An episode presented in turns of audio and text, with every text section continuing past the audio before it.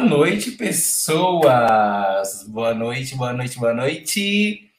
Começando mais um Pode do Ler, ao vivo, nessa terça-feira, exatamente 8 horas em ponto. 8 horas, 8 horas mesmo, que, que a gente não atrasa. Aqui o horário é certo, tá bom?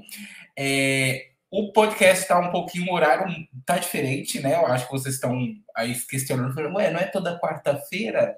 Não é toda quarta-feira? Sim, é toda quarta-feira. Só que especialmente por conta do nosso convidado, a gente mudou de quarta para terça-feira, tá bom? Antes de começar, já vou estar tá pedindo aí para você, você que é novo aí, dá um joinha, jo, joia, muito joia no vídeo, para a gente conseguir atingir o maior número de pessoas se inscrever aqui no canal para assistir as próximas entrevistas. Lembrando que o podcast sempre vai trazer artistas ou personalidades do meio LGBTQIA+. E o nosso convidado de hoje, ele é cantor, compositor e mora aqui na região de Campinas. Com vocês, o querido David ou Davi Negrão. Oi! Tudo bem? Tudo, e você? Eu tô bem também, graças a Deus. Nem, nem parece que a gente fez. É... Entrou antes, né, pra ver barulho, pra ver conexão, né? Oi, tudo bem com você? Tudo com você? A gente tem que também encenar, né, amigo? Tem que encenar. É David ou Davi? Eu falo é... Davi. Olha, eu não me incomodo como as pessoas me chamam, sabe? Só que o meu nome é David, né? Hum. Então, meu nome artístico ficaria como David Negrão. David Negrão, é. É, é por causa tem o. É, é um nome que a gente. As pessoas, cada um interpreta de uma forma, né? Uhum. Eu acho é... que você deve ouvir muito isso, né? David, Davi.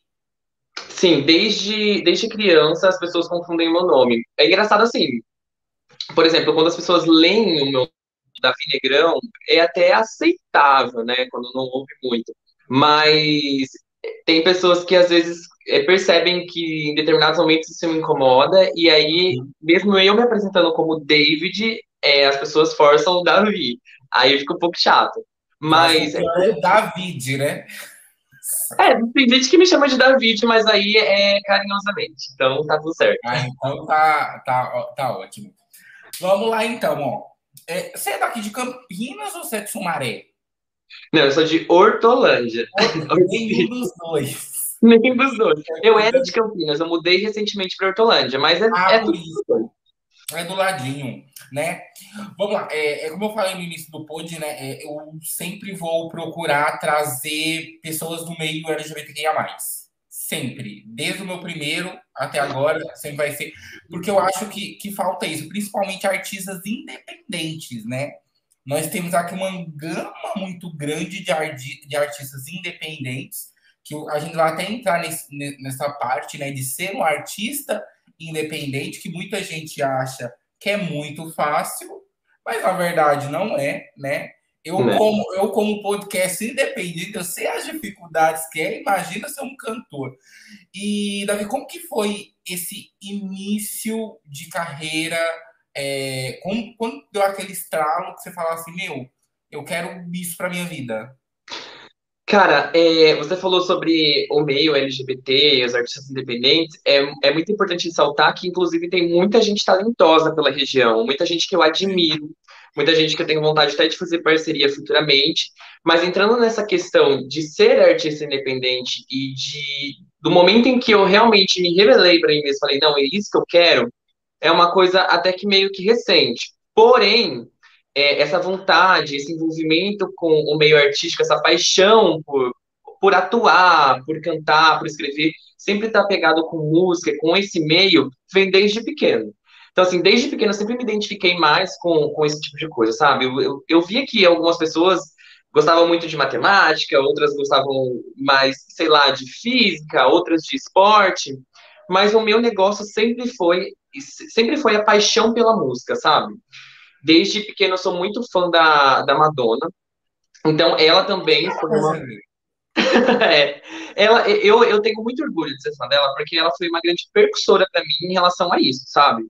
Então, assim, é, a forma como ela quebra tabus, a forma como ela se apresenta artisticamente, como ela diz, que artistas estão aí para incomodar, e isso é uma coisa que eu vou falar é, brevemente até para você aqui, sobre em relação ao meu trabalho, é sobre essa questão de você se posicionar e mostrar quem você é através da sua arte.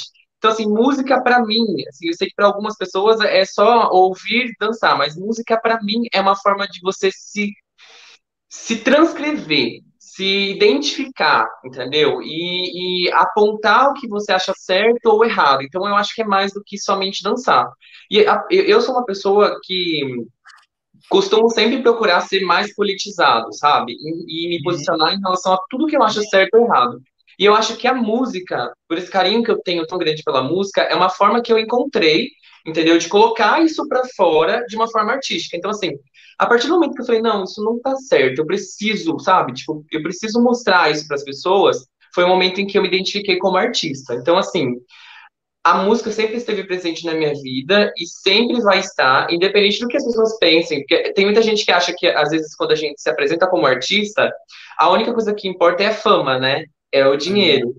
E não necessariamente é isso, né? Porque, assim, a música, para mim, ela é mais do que somente fama, só dinheiro é, é um carinho que eu tenho, uma, uma coisa que eu acredito que é, me faz feliz. É um hobby também, sabe?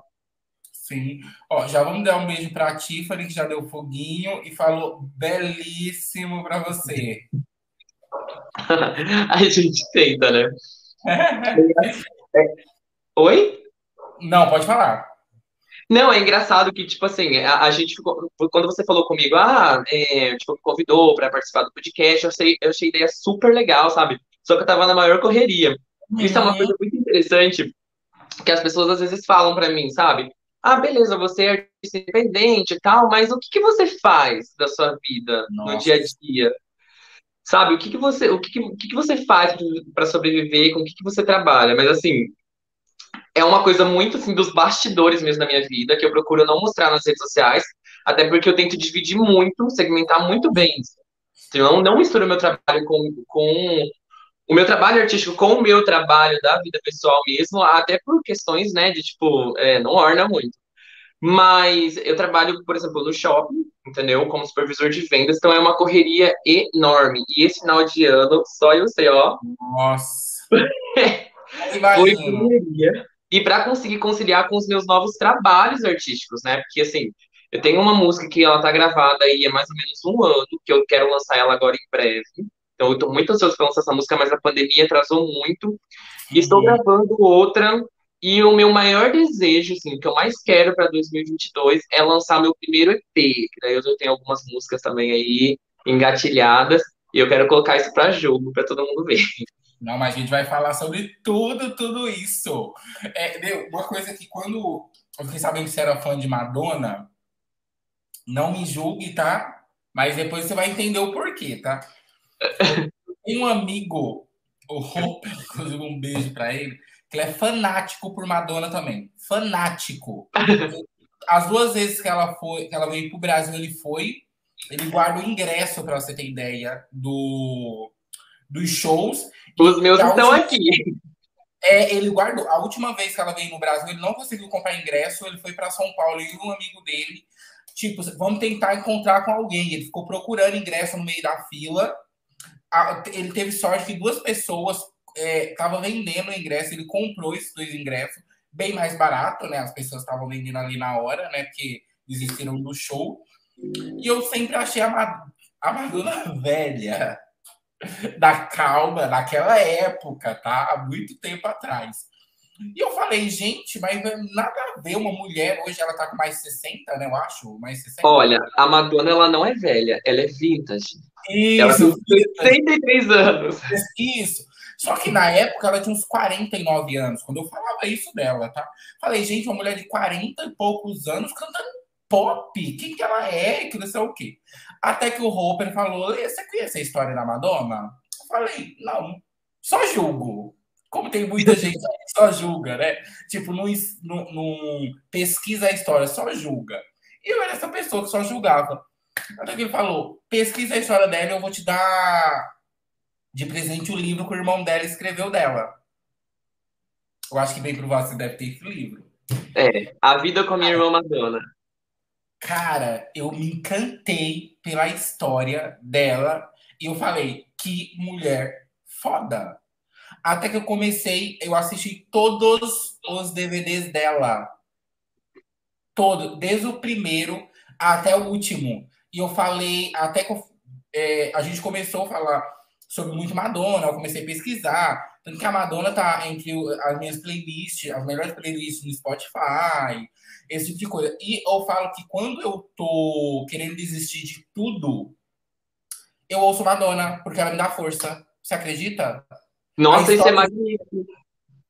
A história e tudo mais, as letras, as letras da Madonna são, ela fala sobre coisas muito assim, sabe? Tipo, sobre você não desistir, sobre você ser quem você é, e isso desde lá de 1980. Então, assim, enquanto. É porque, assim, é, não querendo julgar também, eu, eu, eu sou fã da Madonna, mas eu sou fã como um todo da música pop, eu sou muito eclético, pra você ter uma ideia, eu uso desde do, de pisadinha até.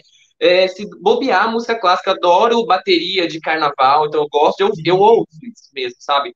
E eu estou, inclusive, apaixonado pelo carnaval. Mas a, a, as letras da Madonna, ela, elas, elas fazem você ter vontade de fazer as coisas. Tem uma letra de uma música dela que, que diz o seguinte: O que você está esperando para fazer é algo que ninguém vai fazer por você. É uma letra de. A música chama Give It to Me. É do álbum dela que ela lançou em 2008. Tem até uma música com Justin Timberlake. E, e foi da turnê que ela trouxe, inclusive, para o Brasil.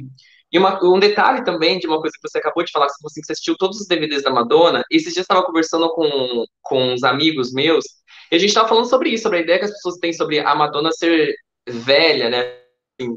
E continuar aí, né, na pista, colocando músicas novas, que geralmente, tipo, artistas que são da época da Madonna vivem de sucessos antigos. A Madonna não, ela tá sempre renovando, ela não tá nem aí. Ela faz música ali é, e, e, joga e, e, e foda-se, é isso, entendeu? E, e aí, é, a gente estava falando sobre isso. Os dois shows que eu fui dela, que foi em 2008, Stick and Sweet Tour, em 2012, na MTV. Eu me arrepio desde o primeiro momento até o final. O show chama atenção, não é porque eu sou fã. Aí eu vou, vou falar uma coisa pra você sardinha pro lado dela, mas não é porque eu sou fã.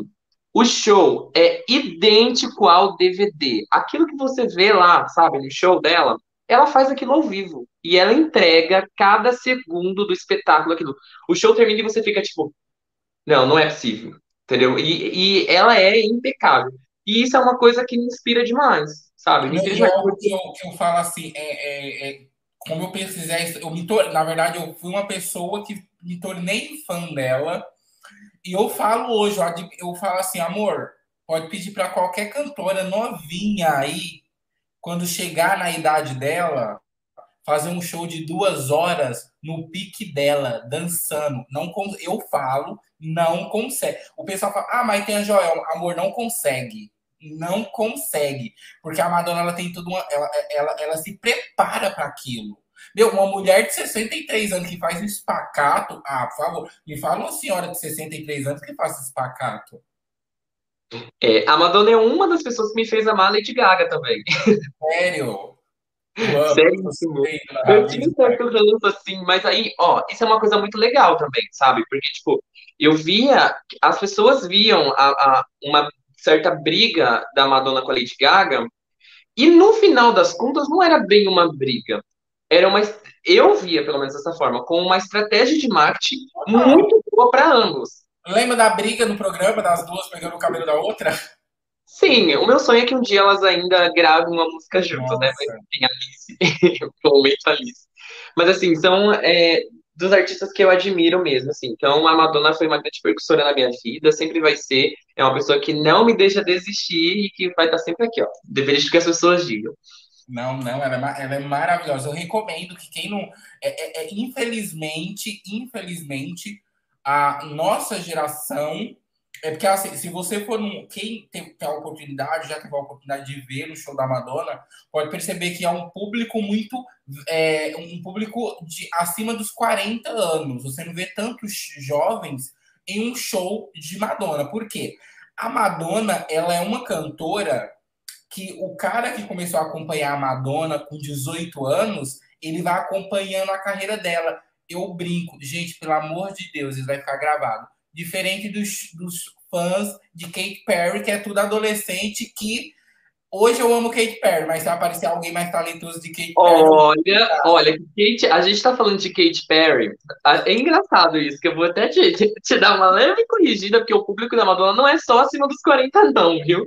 Tem muita gente que é apaixonada pela Madonna e é bem mais jovem. Mas a Kate Perry e a, a Lady Gaga, que são de 2009, a gente olha para 2009 nossa, e fala assim: nossa, é ontem. Mas, gente, não, já tem 12 anos. Então, as, as mariconas é já estão aí, viu? É já tá passando na casa dos 30. É verdade, tem que ter cuidado para falar isso, porque eu vi até um meme, né? Que a pessoa tava to...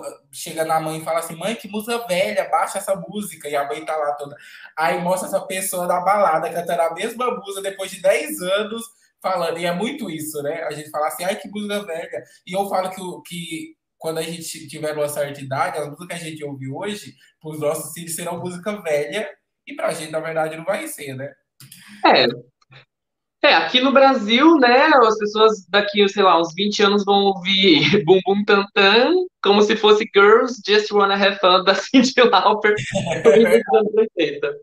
Não, brincadeiras à parte, mas é, eu acho que o Brasil ele é, é muito rico assim na, na cultura de mostrar o que o povo é a gente tem essa mania, sabe? O brasileiro ele tem essa mania de engrandecer coisas dos gringos. Ah, porque, sei lá, a música internacional é melhor. Porque se a gente for pegar, a gente tá falando da, da Madonna, mas se você for analisar o cenário musical hoje no Brasil, o Luan Santana, por exemplo, entrega um espetáculo a, a nível de Madonna. Nossa, é eu fui no show dele, se você parar para ver os DVDs dele, é nível, é, é, é muito top o show, o show do cara. Tem vários artistas sertanejos, artistas pop que estão fazendo coisas incríveis. A Pablo Vittar, a Glória Groove tem entregado videoclipes maravilhosos. Você pega Luísa Sons e a Anitta, por exemplo, clipes aí milionários, entendeu? Tipo, o modo turbo mesmo foi o que acho que na casa de um milhão e meio o, o, o faturamento do clipe, né? Então, é, a gente tem muita coisa bacana no Brasil, é que muita gente não sabe aproveitar. Mas a gente tem que aprender a engrandecer, porque o Brasil é muito rico em cultura pop. Meu, é, é isso que eu ia, eu ia falar isso sobre a, a cultura pop aqui no Brasil. O que você falou é verdade. A gente não enaltece cantores que dão o um nome igual. Eu falo que ela é a mais injustiçada porque ela é a, eu acho que no Brasil ela é a número um pop, né? A Anitta, digamos ou não. Sim. Ela tá travando, levando o nosso nome para fora, mas ela sempre vai ser julgada. Ninguém vai. É como ela falou numa entrevista: meu, posso aparecer na Forbes americana que ninguém vai estar tá nem aí. Aí sempre coloca a comparação. Ah, mas a. Um exemplo, né? A Katy Perry é melhor do que a Anitta. Gente, são totalmente diferentes são países diferentes, pessoas que nasceram diferentes. Se a gente contar, ver a história da Anitta, da onde ela saiu para ela chegar hoje, uma pessoa que tira do seu bolso, é, é, é muita coisa o que um artista independente faz, né? Porque querendo ou não, a Anitta ela tá sendo 100%, por mais que ela tenha uma gravadora, ela tá sendo independente nos Estados Unidos ela tira dinheiro do bolso dela. Olha, mas sabe, sabe o que eu penso nessa questão de ser melhor ou pior quando a gente pega o meio artístico? Eu acho que não existe melhor e pior. É, eu acho que para tudo na vida, na vida existem pessoas que estão melhores preparadas ou têm melhores condições para aquele momento. Então, assim, por exemplo, as pessoas elas ficam muito, muito apegadas a momentos. Esses dias eu estava vendo no, na internet um, um povo tentando lacrar, sabe? Falando assim: olha esse pisão que a Pete deu na Anitta. E realmente, naquela época, no, no Altas Horas, eu não sei se você chegou Sim, já no vídeo, onde a Anitta se posiciona de uma certa forma de coisa que ela que dá a vivência da Anitta naquela época, né? E aí a Pete dá um fecho nela e fala e, e a Pete super politizada, realmente na pra época ela estava super até que correta, mas as pessoas elas se apegam a momentos. Aí você vai entender o que eu tô querendo dizer. As pessoas pegam esse momento da Anitta, entendeu? E memorizam isso e, e sei lá, por demonizar o funk, entendeu? É, é, não gostar do funk, julgar o funk. coloca a Anitta como uma pessoa burra, mas as pessoas não veem que daquela época até hoje a Anitta teve uma evolução assim esplêndida. E eu não falo só artisticamente. Ela se politizou, ela Sim. mudou a opinião dela, ela estudou, ela aprendeu. E hoje, se você pegar os posts dela, principalmente durante a pandemia, várias lives que ela fez, ela aprendeu muito, sabe? Tipo, hoje ela é uma pessoa que sabe se posicionar. E uma coisa que eu gosto bastante dela e concordo é o que ela fala: olha, podem me cobrar o quanto quiser, eu não vou me posicionar sobre uma coisa que eu não entendo para uhum. passar vergonha. E depois já ela já é julgada falando às vezes, muitas vezes o certo, entendeu? Imagina falando errado. Eu acho que ela aprendeu com os erros dela, sabe? Coisas que ela falou que não soaram tão bem, mas ela aprendeu. E a gente tem que também entender que a gente está falando de uma artista que faz sei lá quantos shows na noite. Eu gosto muito da Anitta, sou apaixonado por ela e para mim ela é uma grande inspiração. Infelizmente, eu não tive uma boa experiência no único show que eu fui dela. Eu fui no show dela na Expo Dom Pedro e foi totalmente diferente. Eu tava com uma expectativa muito grande, sabe, pro show dela. Eu falei assim, nossa, vai ser um show. Nossa, eu amo a Anitta, tipo, eu vou ver a Anitta, cara, sabe? Tipo, e, e, e logo no auge dela, assim, não que ela não esteja, mas, tipo, na, na, que ela lançou, pouco depois que ela lançou Bola Rebola e Vai Malandra, ela tava, tipo, muito estourada, sabe? E aí eu me decepcionei um pouco. Só que eu passei a entender. Apesar de que, tipo assim, ela tem muitos shows, você percebe que quando ela vai fazer shows para grandes festivais, grandes eventos, é uma coisa. Quando é um show, tipo, pequeno porte, tipo Expo Dom Pedro, assim, você vê que é uma coisa mais corrida, mais robotizada isso me incomodou um pouco, sabe? Eu acho que é uma coisa que talvez ela tenha que repensar um pouco na carreira dela, mas quem sou eu para falar o que a Anitta deve repensar né, na carreira dela? Assim, uma leve opinião pessoal como fã. Não tô falando como, como artista, nem como. Mas eu tenho a, a mesma opinião que você. Eu falo que é, é, cantores, quando eles crescem muito, a gente não quer só. Eu, pelo menos. Eu não quero ver só um artista no palco. Eu quero que ele dê pirueta, eu quero que venha um monstro assim, eu quero que ele saia de uma bola gigante. Que seja mais humanizado.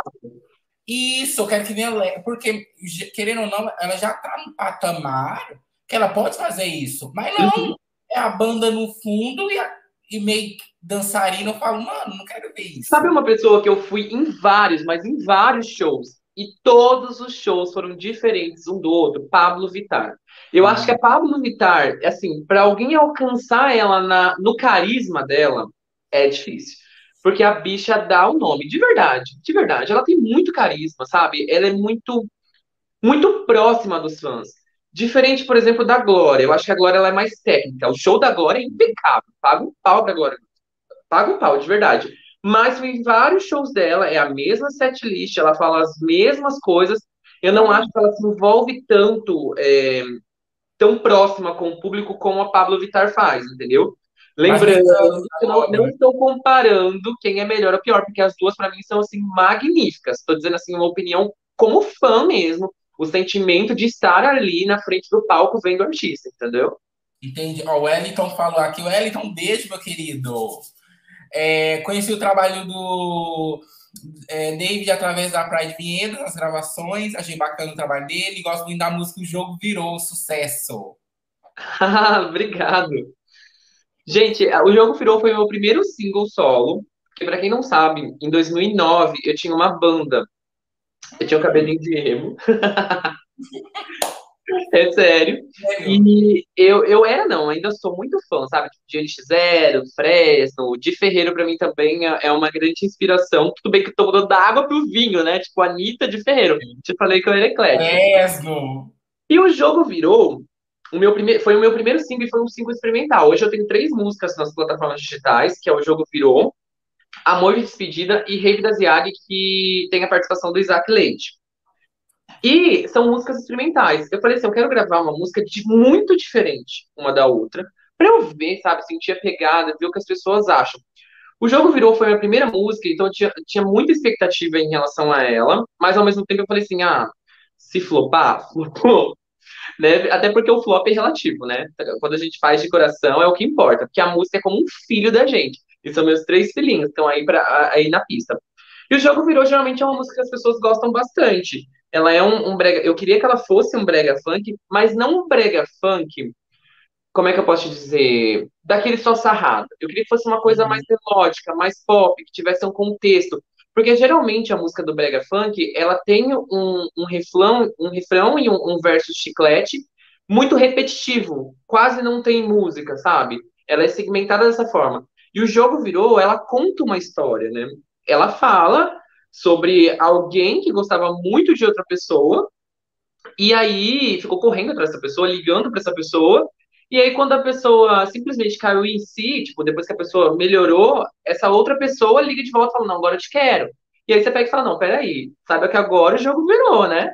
Tipo, eu não tô nem aí, faz o que você quiser. Tipo, eu queria contar uma história. Então, todas as minhas músicas, ela tem um contexto, seja social, seja amoroso, seja o que for. O Rave da Ziag, por exemplo, já é uma música que tem uma politização implícita. Eu não falo nada diretamente, mas o, o rap da música em si, ele fala, ele não, ele não, ele não, ele não. E a gente está falando justamente sobre o fora Bolsonaro. É, diferente de uma música que eu vou lançar agora em breve, que ela é mais politizada e mais direta. É uma música que eu escrevi onde eu postava muita raiva, sabe? Eu tava com muita raiva do sistema, raiva do que estava acontecendo. Mas é interessante esse processo de composição, porque geralmente eu coloco o que eu tô sentindo nas músicas, mas não uhum. necessariamente sobre o que eu, sobre mim, entendeu? As, por exemplo, a música que eu vou lançar, que eu não vou falar o nome dela ainda, mas é, ela tá em processo de produção já. Ela é uma música que fala sobre o que todos nós estamos vivendo. É, Para você ter uma noção, ela critica o movimento e a internet por julgar artistas independentes ao invés de apoiar mais, né? Tipo, é muito fácil você pegar e dar dislike, ou falar fulano canta mal, fulano não dança bem, fulano não sabe se montar de drag, ou fulano não faz isso, não faz aquilo, mas dar a cara a tapa em si, a gente sabe que não é fácil. E hoje em dia tudo é muito custoso, sabe? Uhum. E outra coisa que a música critica é a questão da homofobia que a gente vive no Brasil. Então, assim, vai ser uma música, tipo, bem, bem politizada mesmo. Mas uma coisa que eu deixei bem claro pro produtor era que eu queria uma música com letra forte, de atitude, que fizessem as pessoas pensarem, mas ao mesmo tempo dançarem. Então, Fica a dica aí que ela não é o próximo single ainda, mas é uma das próximas que tá vindo aí. Ó, já mandar um beijo para Nayara Barreto, amando, e falou: David é incrível. Nai, um beijão. É, é... David, falando um pouquinho do, do desse, dessa parte, né, do, da parte independente, né, digamos a é, assim, é que você tinha falado sobre a música, até mesmo sobre o julgamento do artista independente.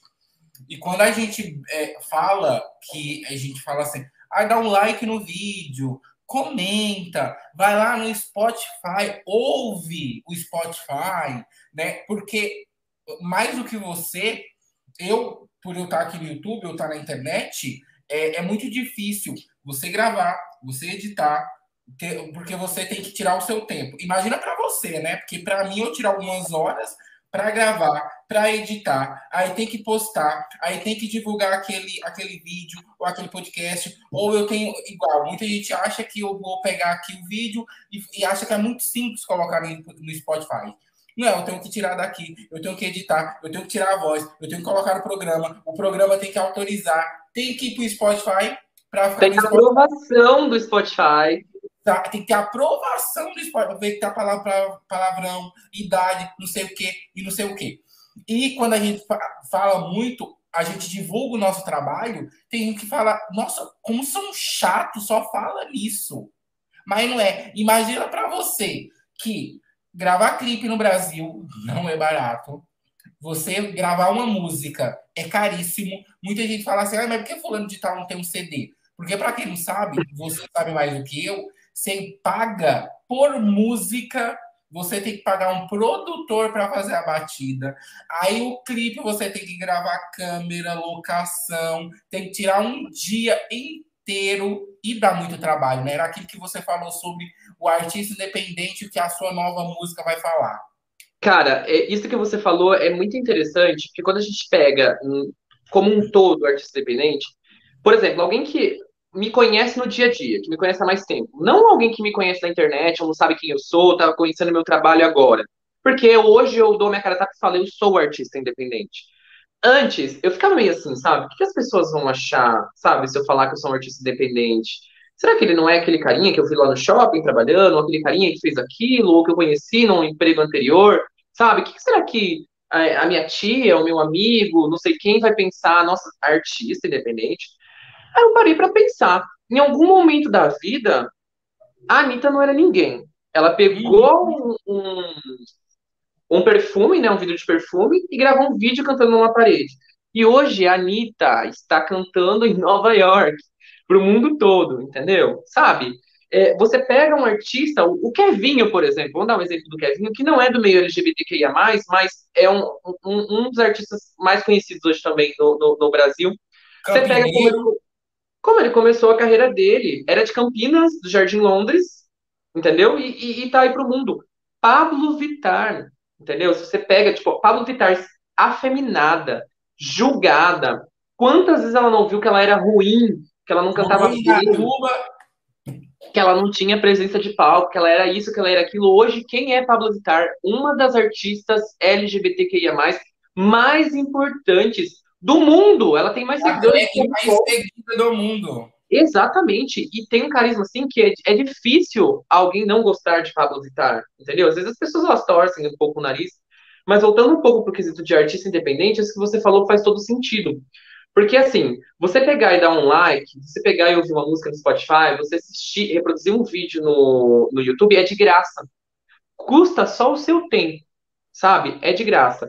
Agora, você colocar o conteúdo na plataforma digital, divulgar para as pessoas, tudo isso tem um, um, bastidor, né, por trás de tudo isso. E aí você pega, você quando você falou sobre produzir a música, além do custo da música, tem a burocracia de você levar a ideia para o produtor. Eu tenho três músicas e as três músicas é cada uma de um produtor diferente.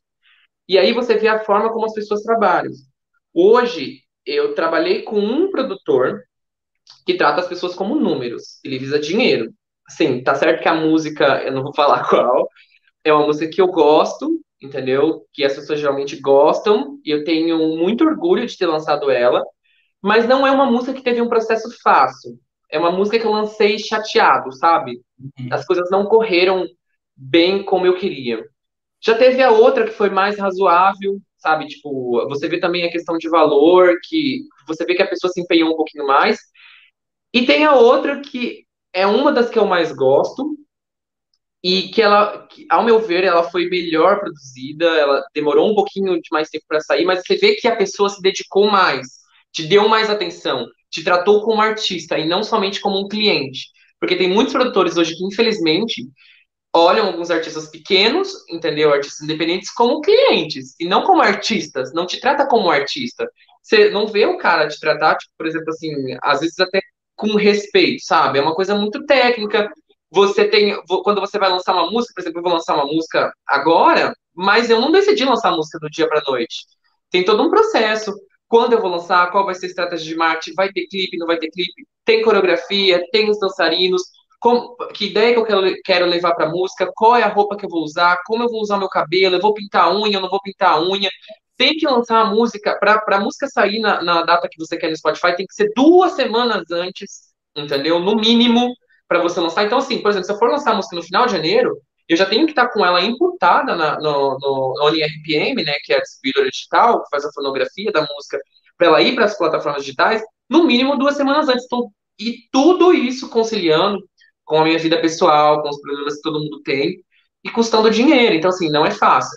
Então, assim, a única coisa que a gente realmente espera é esse retorno de carinho, principalmente das pessoas mais próximas. Mas o que eu percebo, às vezes, é que às vezes as pessoas desconhecidas, que não conhecem muito bem seu trabalho, estão conhecendo agora, te recebem melhor do que às vezes as pessoas que dizem, sei lá, de repente amigos, sabe? Porque, tipo, como eu te disse, não custa nada você ouvir uma música no Spotify, você dar um play, um like, se inscrever no canal para impulsionar e ajudar o seu amigo mas as pessoas não veem, infelizmente, dessa forma, né? Os meus clipes, por exemplo, eu tenho dois clipes hoje lançados, e os meus clipes eles foram lançados da seguinte forma: eu filmei com, com a câmera do S10 Plus, o meu namorado, que, que é drag queen, que participa de um dos clipes, inclusive, a Tiffany, editou e eu joguei. Então, assim, na maior simplicidade e humildade mesmo do mundo. Só para uhum. poder ter ali um registro do trabalho com muita entrega, com muito carinho.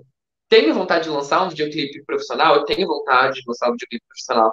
Só que eu sou do tipo de pessoa que eu não coloco preço no trabalho de ninguém.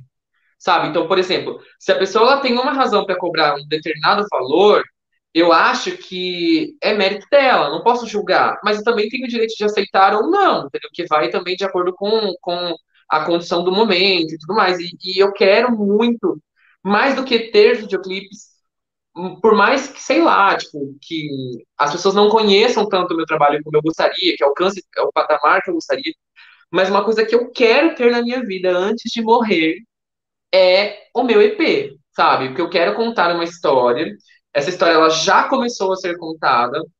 Eu não tenho assim pressa, sabe? Tipo, porque às vezes as pessoas falam assim, geralmente as pessoas começam a carreira com 17, 18 anos, e aí vai engatilha.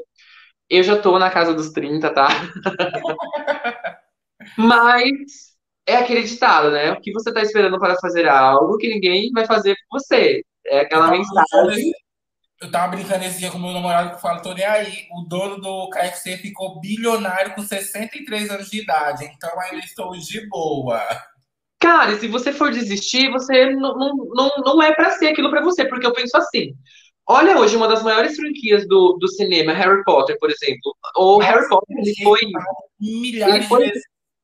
Ele foi recusado, sabe, por eu digo assim, sabe, independente de gostar ou não, tipo, de Harry Potter, da história, do contexto, mas que eu acho que é uma coisa bem nostálgica, eu não sei como seria hoje em dia, né, lançando hoje, surgindo hoje, nascendo hoje, mas se você olhar para trás, é, é uma coisa tão lucrativa quanto, quanto, como os Vingadores, por exemplo. Óbvio que os Vingadores têm um patamar muito acima, né? Tipo, um investimento também muito uhum. maior, muito mais tecnologia. Mas se você for olhar a febre que foi na época, todos os Nossa. filmes, você fala assim, Puta, que da hora! Mas a história por trás de Harry Potter, quando a, a escritora mesmo foi lançar o livro, ele foi rejeitado por mais de cinco editoras, sabe? Se ela fosse desistir, entendeu? Não, não existiria hoje. E hoje, se você lançar uma mofada com a cara do Harry Potter, vende, entende? Então, assim, se você for pensar somente em, em retorno lucrativo, eu acho que você não consegue conciliar as coisas.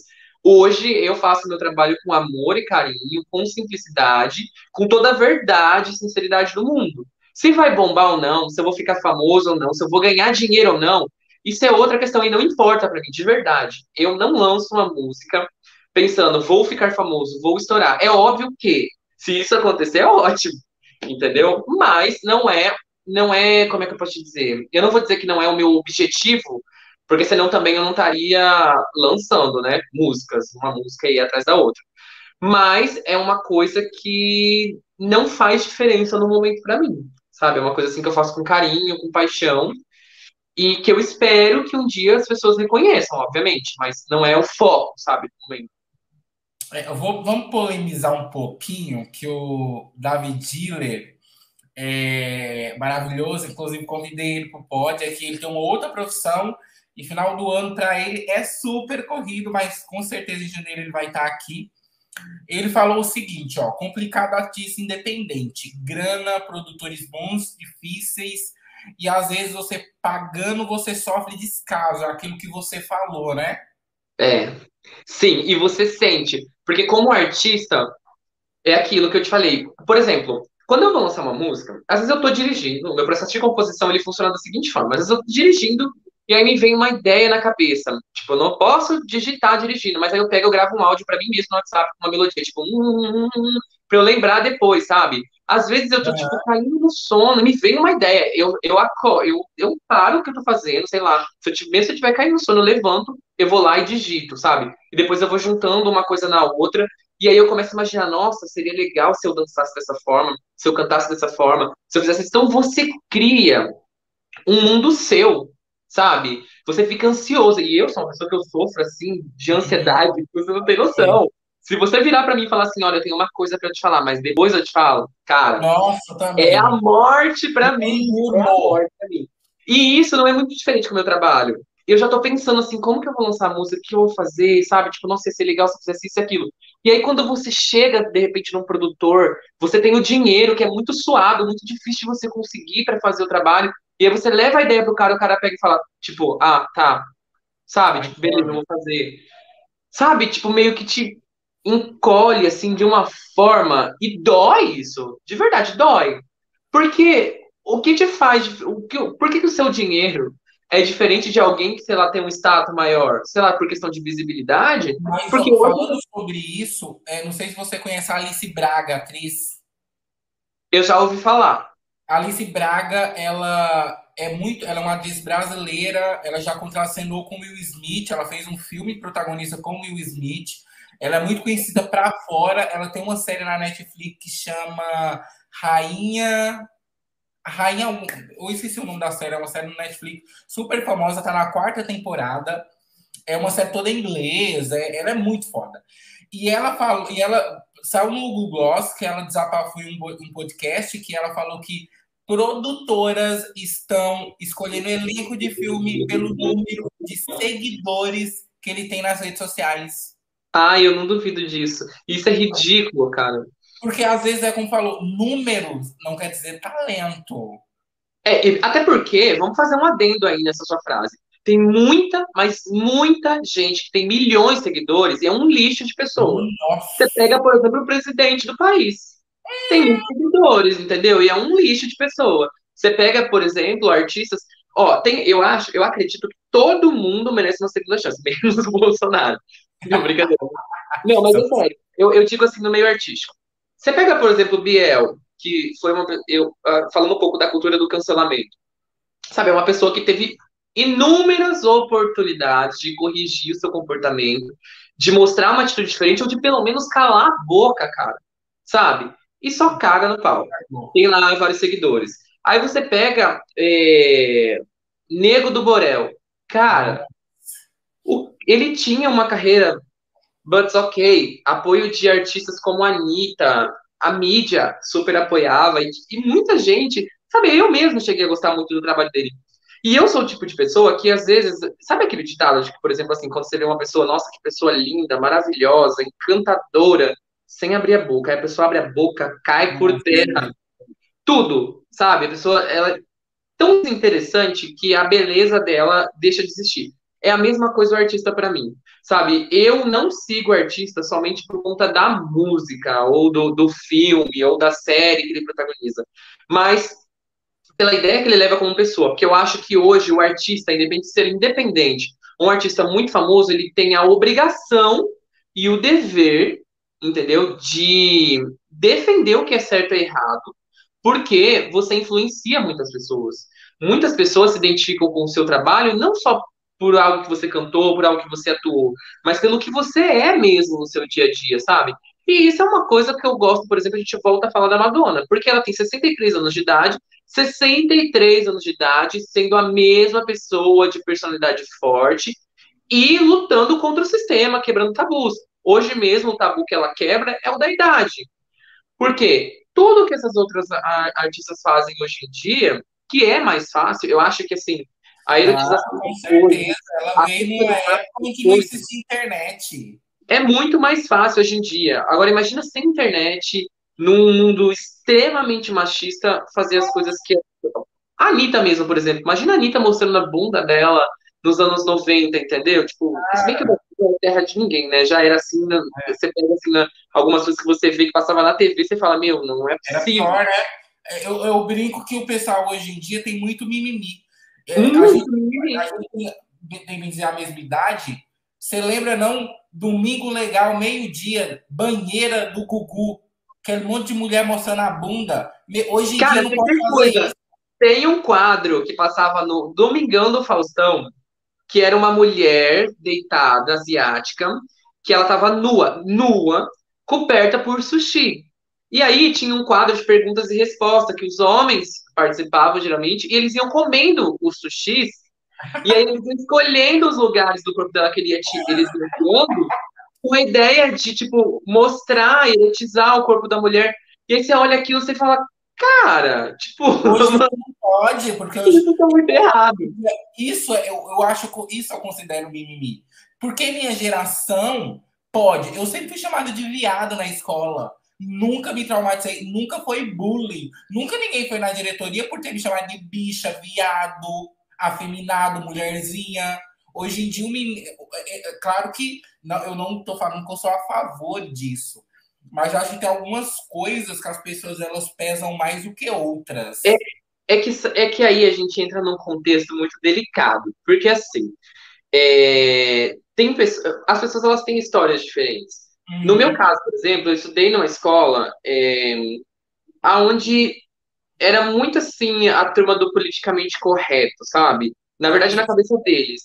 Pra você ter uma ideia, quando eu pensei em assumir homossexual, a diretora da escola que eu estudei falou para mim: olha, você pode ser quem você quiser, mas assim, deixa para você é, se assumir gay quando você se formar na minha escola. Porque aqui não vai rolar. Não vai ser certo. Tipo assim, é, realmente, sabe? Tipo, uma coisa assim. Eu sofri bullying, sabe? Então, eu, eu acho assim, hoje, hoje, as pessoas falam assim, ah, as coisas estão muito mais fáceis, não sei o quê. E realmente, algumas coisas estão mais é. fáceis. Porém, não está diferente do que era antes. A diferença é que hoje as coisas são expostas. Qualquer é. burburinho que você faz se torna gigante. É. As pessoas estão tentando ficar mais politizadas, mais entendidas, estudam mais quando querem, né? Na verdade. Porque ainda tem muita gente idiota, muita gente babaca, e assim, é muita gente mesmo. Que eu fico assim, falo, gente, não é possível que essas pessoas conseguiram chegar no século XXI. Mas o que eu tô querendo dizer é que sempre existiu tudo que existe hoje. A diferença é que as coisas ficavam muito, muito escondidas. É, você pega, por exemplo, a questão da gente pegar a mulher Pepita, por exemplo, é, que é um, um, uma travesti, uma mulher trans. É, desculpa, gente, se eu estou me pronunciando até errado aí. Tipo, eu, eu, eu, tento, eu sei que não é meu lugar de fala, eu tento, eu tento falar com muita delicadeza sobre esses assuntos, que eu não quero ofender nem magoar ninguém mas eu quero aprender se eu estiver falando errado. Mas eu digo assim, você pega, por exemplo, a Mulher Pepita, que é uma artista independente, que é uma cantora, que hoje você ouve aí em várias baladas, você, você abre o YouTube e às vezes está ali te sugerindo, né, tipo, o vídeo dela, e é uma travesti, e a gente pensa na, na tristeza que é a expectativa de, de uma transexual ser de 35 anos, né, hoje no Brasil. Só que é, eu fico feliz com, com pessoas como a Pepita hoje, sabe, estarem sendo reconhecidas, tendo voz no, no, no, meio LGBT. Eu sei que tem muita coisa ainda para mudar, porque o próprio meio LGBTQIA é muito preconceituoso, é, é, é muito misógino, sabe? Tipo, é complicado o que eu tô falando. Eu não quero. Ó, também falta união dos artistas LGBTQ, pois pelo que vejo é muito boicotado um ao outro, né? Falando um pouquinho desse do meio do meio é, do nosso meio, né? Você acha que tem isso mesmo? Falta. Eu tenho certeza que tem isso. A gente vê que, por mais que não, a gente não gosta, eu adoro sertanejo, tá? Eu sou fanático. Ah, e, a gente vê no meio sertanejo é que um ajuda muito o outro. Os artistas grandes chamam muitos artistas pequenos para gravar e, e, vai participar de um DVD, mesmo o cara não sendo gigante. Cara, às vezes eu vejo artista que Gustavo Lima, por exemplo, gra grava, o cara, tipo, tem 6 mil inscritos no YouTube, não tem nenhum cara, CD, tá lá. Isso que o. É, é, é David Diller, né? Isso, Isso que o David Diller falou é muito verdade, sabe? O que eu percebo, que eu sinto, assim, de muitos artistas independentes, eu não vou generalizar, porque eu creio que não seja todas as pessoas, é que é, as pessoas não enxergam como uma corrente de apoio, enxergam como uma, uma competição, sabe? Se eu estou lançando algo, ai, nossa, tem que ser melhor do que tal pessoa, não sei o quê, ou então tem que comparar. Não, sabe? Eu posso falar por mim, sabe? Eu sou super aberto a parcerias. Qualquer pessoa, qualquer independente que esteja assistindo ou que me conheça em qualquer momento, se me chamar para alguma parceria ou qualquer coisa, eu estou super aberto. Óbvio que eu também tenho que é, me identificar com o trabalho, porque eu gosto de trabalhar tipo, com coisas que eu identifico, coisas que eu vejo verdade. Eu gosto de fazer coisas que eu sinto paixão. Não faço nada forçado, sabe? Só por fazer. Uhum. Mas, e, e, óbvio também que as outras pessoas, elas podem aceitar ou não, caso eu convide elas para alguma coisa. Mas o que eu digo é isso, sabe? Isso que você falou do meio sertanejo é, é, é muito verdade. Porque, assim, se você pega o meio LGBTQIA, artistas fazem parceria com outros artistas, que já são famosos, que já têm um público. Mas quando você pega o sertanejo, é verdade. Você pega, por exemplo, é, artistas sertanejos aí que convidam para o palco, para gravação de DVD, pessoas que você fala, quem que é esse cantor? É. E às vezes você gosta do cantor, você vai atrás do trabalho do cara, começa a seguir, começa a consumir, e é assim que funciona o mecanismo das coisas, sabe? Quando eu fui, eu, uh, quando eu gravei Rave das Yag, foi no meio da pandemia, eu não podia gravar um clipe, sabe? E eu queria muito, foi uma música muito difícil de gravar, é uma música que eu gosto muito, tenho um carinho muito especial por ela, e aí eu falei assim, tipo, meu namorado ainda pegou e falou assim pra mim, ah, por que, que você não tenta gravar um clipe à distância, sabe? Tipo, as pessoas estão onde elas estão, mas cada uma manda um pedaço do vídeo, a gente faz um negócio meio que caseiro, meio uma, um web clipe. Eu falei assim, nossa, por que não? Cara, e por incrível que pareça, eu convidei Deus e o mundo para participar desse clipe. A única coisa que eu pedi para as pessoas é: você pode gravar um, clipe, um, um, vídeo de 30 segundos fazendo o que você quiser, sendo você. Porque eu vou juntar tudo e eu quero mostrar representatividade, sabe? Eu quero mostrar alegria e ao mesmo tempo apresentar o meu trabalho para as pessoas de uma forma diferente. Tipo, mostrando o distanciamento social, gravando o clipe durante a pandemia, sabe? Mostrando a força do movimento LGBT. E por incrível que pareça, eu recebi muito não e muita mensagem visualizada e nunca respondida. De verdade. E assim, de pessoas que, não menosprezando jamais, sabe, o trabalho da pessoa, de pessoas que você fala, você olha e fala assim, cara, quem que essa pessoa tá achando tipo que ela é, sabe? Teve, teve, ó, teve uma pessoa que participou do meu clipe, que é a Mama Darling, é uma drag queen que participou daquela daquela série da Netflix com a, a Glória Groove, eu esqueci o nome ah, da série. Sei, é... é uma que tem o cabelo rosa, assim, um amor, um amor, um amor de pessoa, que eu falei assim, cara, não é possível que ela aceitou, eu fiquei super feliz. E teve é, um dançarino que ele já dançou pra Glória Groove, já dançou pra Pablo Vittar, e, cara, tipo assim, é, é um eu sou um artista independente, eu não tenho muitos recursos, não tem como eu pagar uma pessoa para aparecer 30 segundos no meu clipe, sabe? E era mais assim uma coisa para fortalecer, para me ajudar, e tipo uma coisa que ele poderia tipo ligar a câmera e fazer qualquer coisa, sabe? Eu mandei ele também, tá, assim, entre aspas se promovendo. A resposta foi, tipo assim, quanto que você vai me pagar?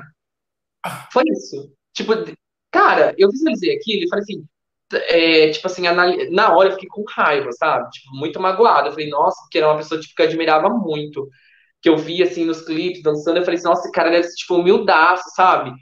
E aí, tipo, eu fiquei decepcionado. Mas, ao mesmo tempo, eu entendo que é o trabalho dele. Ele não tem obrigação de fazer nada de graça para mim. Mas faltou apoio, sabe? Uma coisa mas... que ele poderia fazer ali, que a Mama Darling, que é empresária, sabe? Tipo, que é dona do, do maior bloco LGBTQIA+, de Carnaval de São Paulo, que é o Minion Queens, não sei se você já ouviu falar, uhum. mas é, é, um bloco que reúne mais de um milhão de pessoas nas ruas do Carnaval de São Paulo. Tipo, ela foi ali e participou do negócio, sabe? Tipo, e, e teve... Sobre e teve... isso aconteceu é, isso um tempo atrás comigo, que eu tava. Tinha uma pessoa que eu acompanhava no YouTube, é, não era grande, tipo, tinha 4 mil inscritos no canal, e eu chamei na humildade, falei, nossa, você fala de um assunto, eu queria muito falar desse assunto dentro do meu canal. A pessoa me respondeu simplesmente dessa forma. Gente, aquilo foi assim, eu, eu, eu só não xinguei a pessoa, porque eu falei, não, eu vou respirar.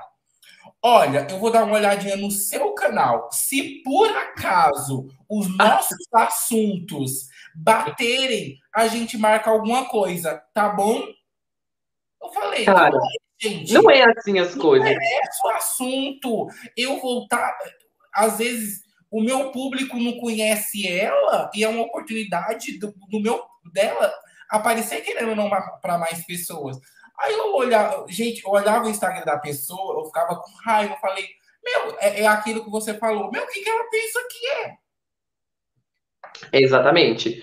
Só que assim, sabe, eu, eu penso o seguinte, para mim o que eu quero é, se um dia acontecer de eu subir ainda mais de patamar, eu não quero ser esse tipo de pessoa. Até Isso não é o que eu quero pra mim.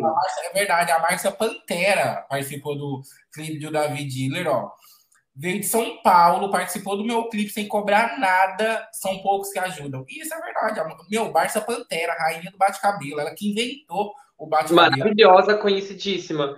É, assim, é, até mesmo pra, quando a gente entra na questão do, dos eventos que tem, sabe? Eu não vou falar o nome de eventos, porque eu não sei, né? Se alguém está assistindo agora ou pode vir assistir depois, eu não quero, tipo, criar inimizade com ninguém. E eu entendo que existe uma certa seletiva, que não tem como incluir todo mundo em todo momento. Eu sei que existe planejamento, existe trabalho e bastidor por trás de tudo, mas a forma como você responde uma pessoa, às vezes pode fazer a pessoa se sentir muito mal, sabe? E a, a Pride de Vinhedo, por exemplo, foi uma coisa que me deixou muito feliz, sabe? porque aquele momento para mim foi muito especial. A forma como eu abordei a, a, a pessoa que eu pedi para participar e como a pessoa me respondeu foi tipo muito bacana, foi muito legal. Todo o processo de gravação, a forma como foi apresentado, vocês, tipo assim, eles trataram, né, no caso, a gente como artista de verdade, sabe? Deu uma importância, uma representatividade pra gente e isso me deixou muito, muito feliz, me completou, sabe? Um pedaço de mim. E teve outros eventos parecidos, outras paradas, entendeu? Eu não preciso dizer quais, em que eu abordei da mesma forma, com toda a educação do mundo, com toda a delicadeza do mundo, sempre, sempre com humildade, porque assim, eu acho que a gente não tem que chegar chegando também, sabe? A gente tem que saber abordar as pessoas e estar tá preparado para o sim e para o não. E eu entendo, eu sou muito maduro para receber um não. Mas às vezes, como a gente recebe um não, eu acho muito desumano, sabe?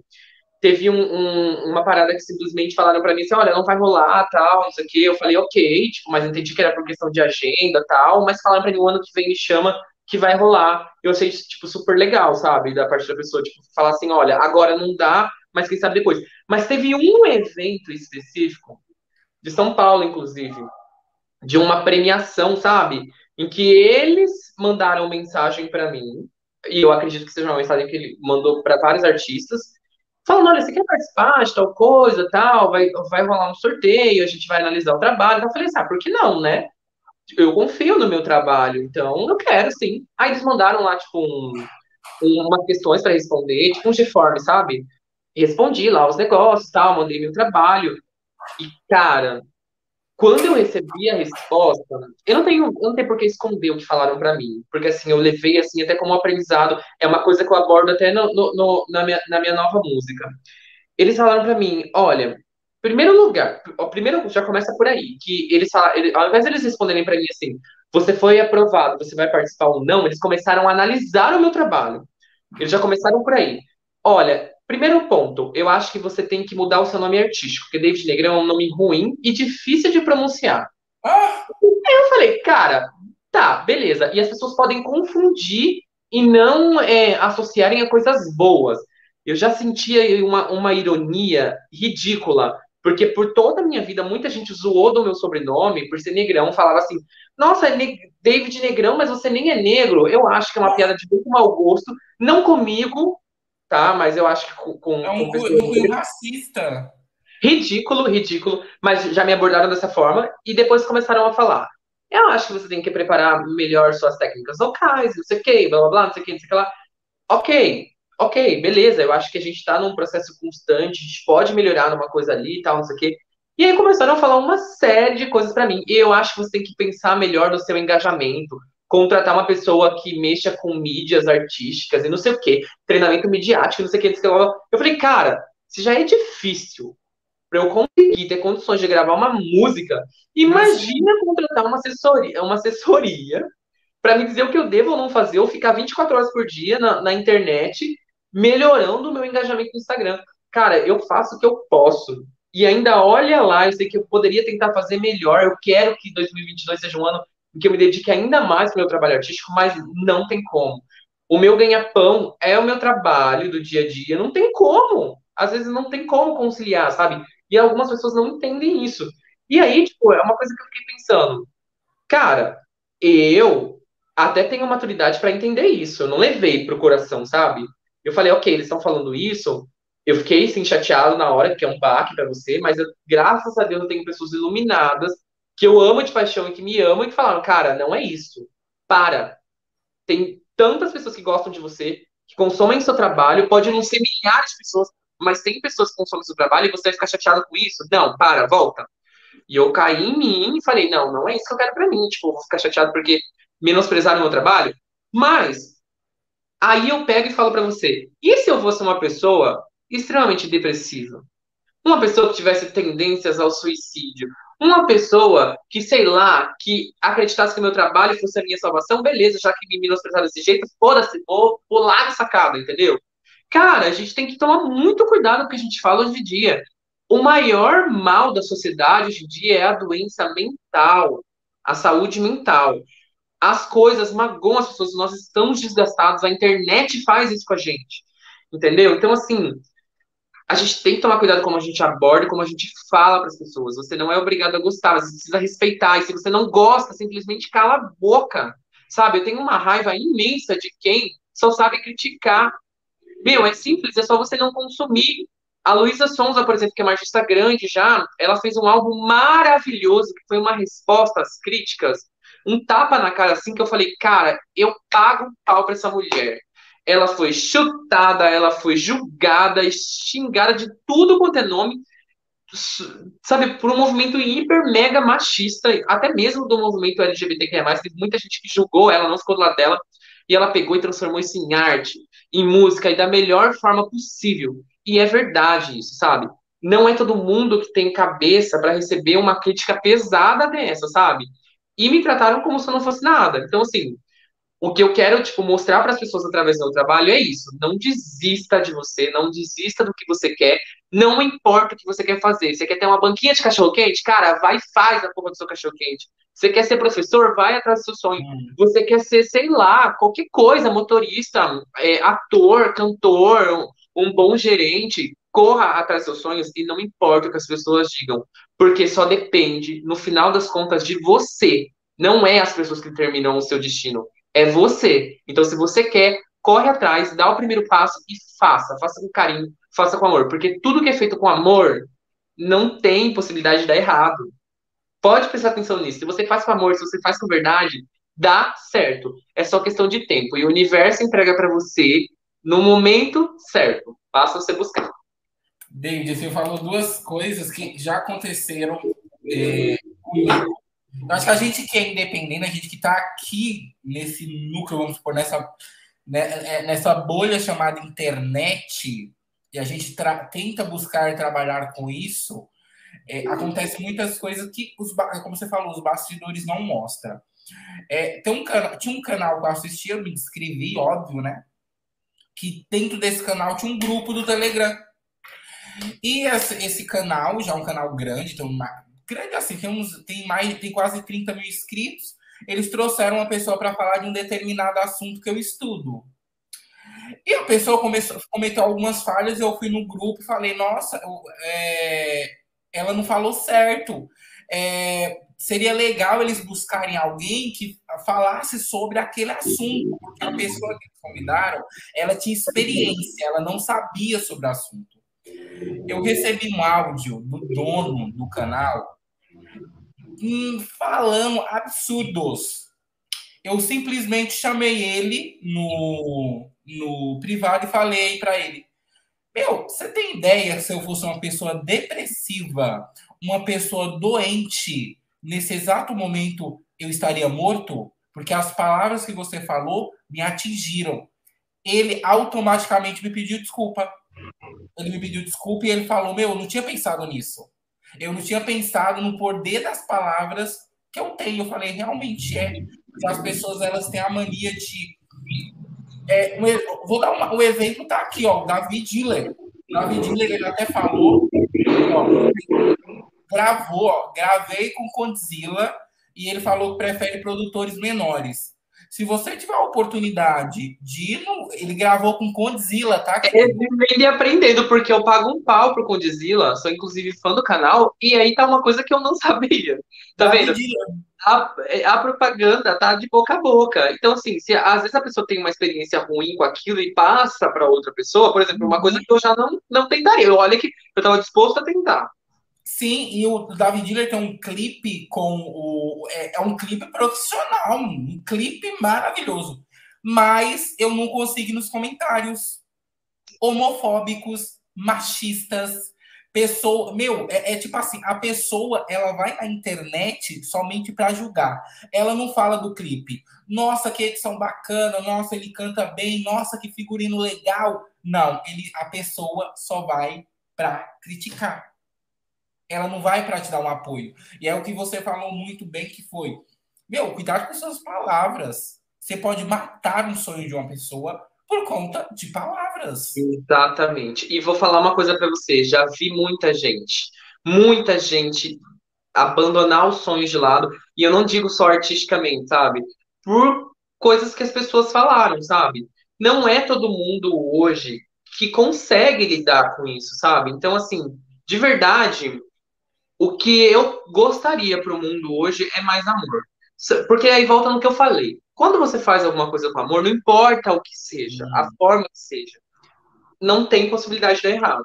Acho que já David Diller falou alguma coisa. Falou, é... David, a Pablo Vittar foi rejeitada em uma parada antes da fama e depois ficou famosa, ela foi chamada e ela recusou mesmo pagando. As pessoas não levam em conta o dia de que amanhã o mundo dá muitas voltas, e isso é verdade. É verdade. E, e eu te digo, e eu te digo uma coisa, sabe? É, eu, eu até pareço ser uma pessoa forte em determinados momentos, mas às vezes eu duvido de mim. Eu acho que isso é normal do ser humano, sabe? Às vezes eu escuto as minhas músicas e falo, ah, será que eu deveria apagar isso? Será que eu deveria lançar outra música? Porque às vezes dá aquela dúvida na cabeça, será que isso é bom mesmo? Cara, o que, que eu tô fazendo? Eu tô investindo meu dinheiro numa coisa, será que é isso mesmo que eu quero? E aí, é, quando eu ouço, não tem prazer maior do que ouvir alguém cantar a sua música. Quando eu vejo que alguém pergunta pra mim. Aquilo que você postou no Spotify é fantástico, tanto de pessoas que te ouviram em não sei quantos países. Sim, e outra, é, tem mais essa ainda, sabe? Tipo, as pessoas às vezes julgam e falam, nossa, tipo, não, que, que bosta, não sei o que, blá blá blá. Eu tenho orgulho do que eu lancei e de quantas pessoas ouviram, porque assim, eu divulguei meu trabalho, tudo sozinho, sabe? Sozinho. E, obviamente, com a ajuda de amigos, mas eu digo sozinho assim, partiu de mim tudo, sabe? Fazer, divulgar e ficar implorando aquela coisa que você falou logo no começo da nossa conversa, a gente ficar implorando, por favor, uhum. me dá atenção, ouve, dá um like, sabe? E chegar no, no patamar que chegou, eu fico muito feliz, sabe? Porque apesar de não ser muita coisa ainda, aquilo me gerou um retorno pequeno, mas que eu fiquei muito feliz. Eu falei, cara, é muito legal, né? Que eu fiz é surreal. E eu quero fazer mais isso, não só por questão do, de dinheiro, mas olha só que bacana. E aí, esse dinheiro, esse fundo, que não é muita coisa, mas já é uma coisa e é muito importante para mim, tá guardado lá no fundinho, né, da UniRPN, porque é um dinheiro que eu investi em outros trabalhos, sabe? Então isso é legal você, é, você apoiar o trabalho de alguém é você movimentar o sonho da pessoa, é fazer o sonho fluir, é fazer a pessoa crescer, entendeu? Não só artisticamente, mas como pessoa mesmo. Sabe, quando eu olho a situação do nosso país, eu fico muito triste, porque o, o, o Brasil tem uma diversidade tão grande de cultura, de etnias, de sexualidade, de pessoas, mas ao mesmo tempo isso meio que explode, explode de uma maneira tão gigantesca que ou acaba em amor ou acaba em ódio, e às vezes um ódio muito grande, sabe? Um ódio que leva uma pessoa como Bolsonaro à presidência, sabe?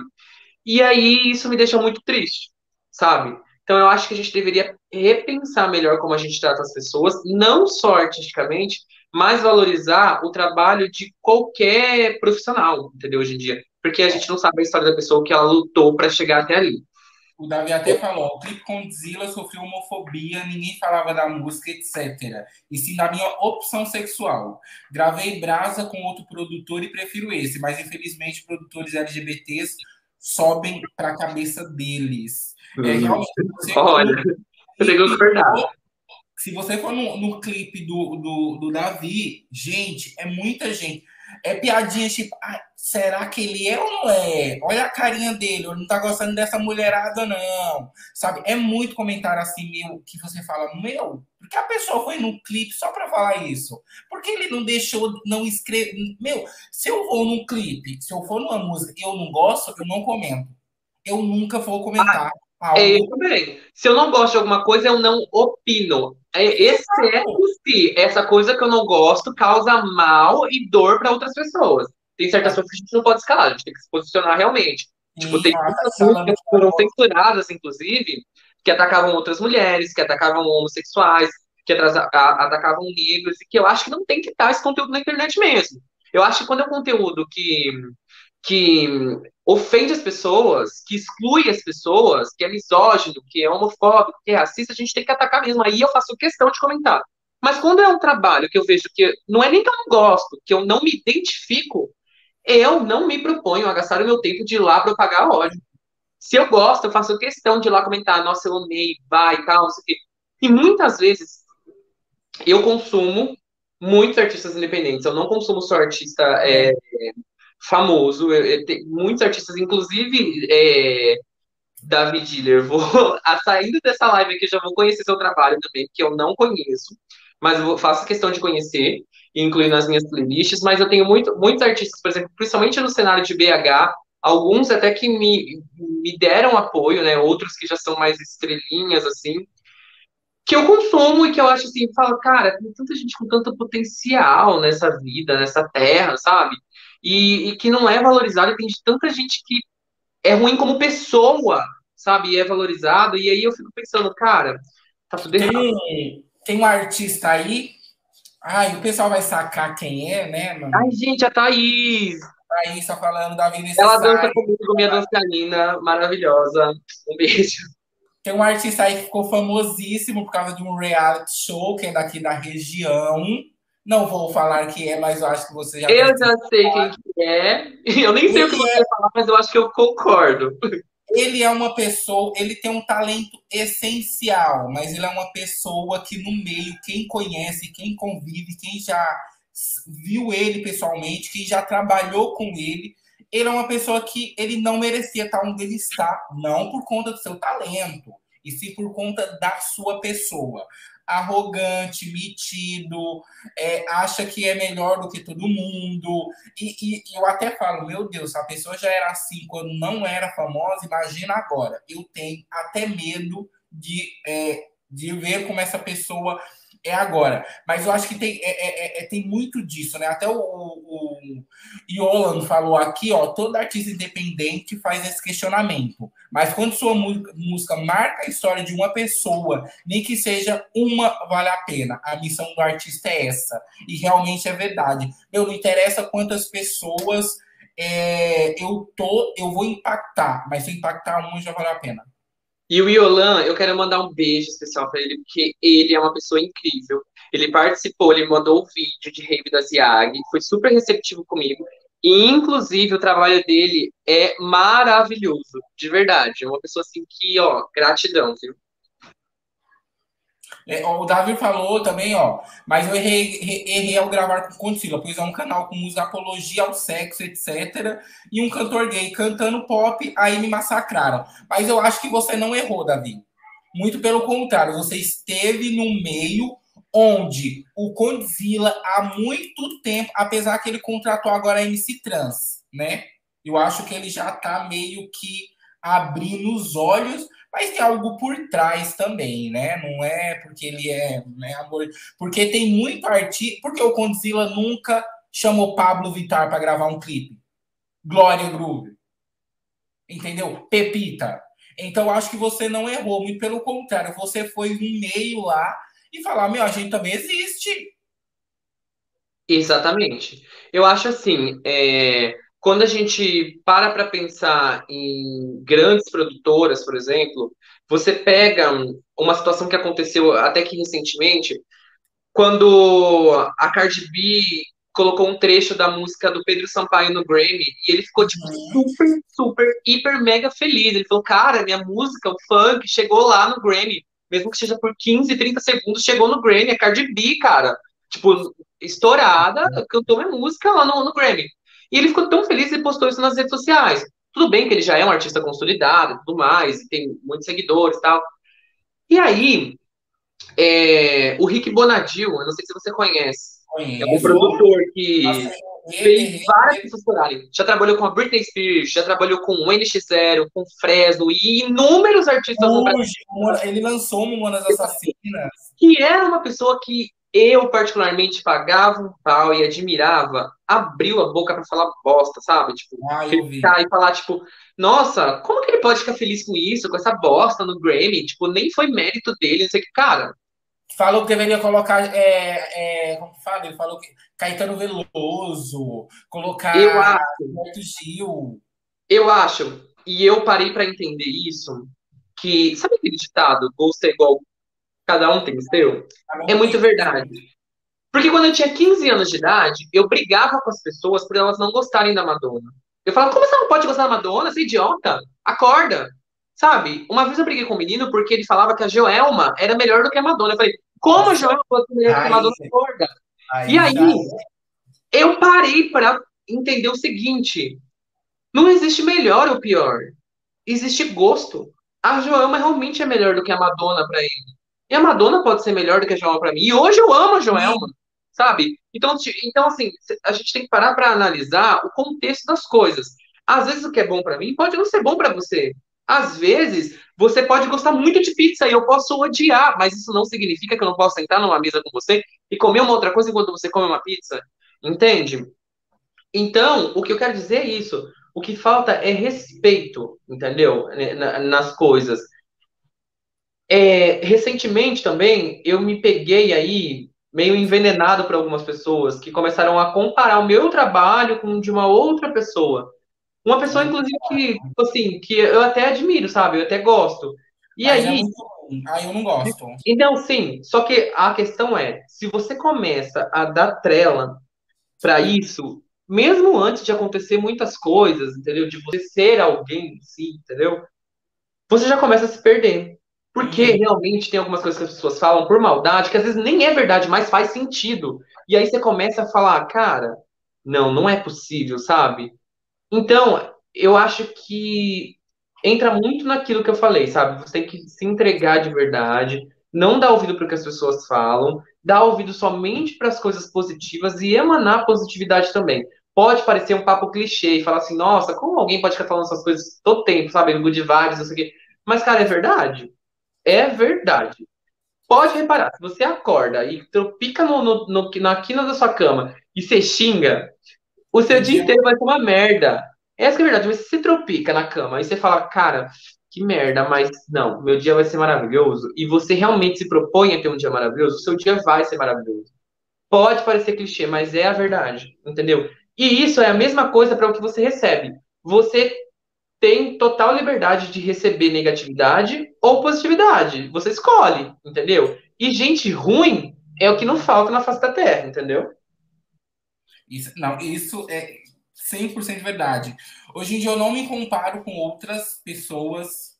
Não, é, antigamente eu via muito canais, muito Instagram, eu falo, ai, e se eu fizesse isso? Eu falei, cara, cada um tem o seu, cada um.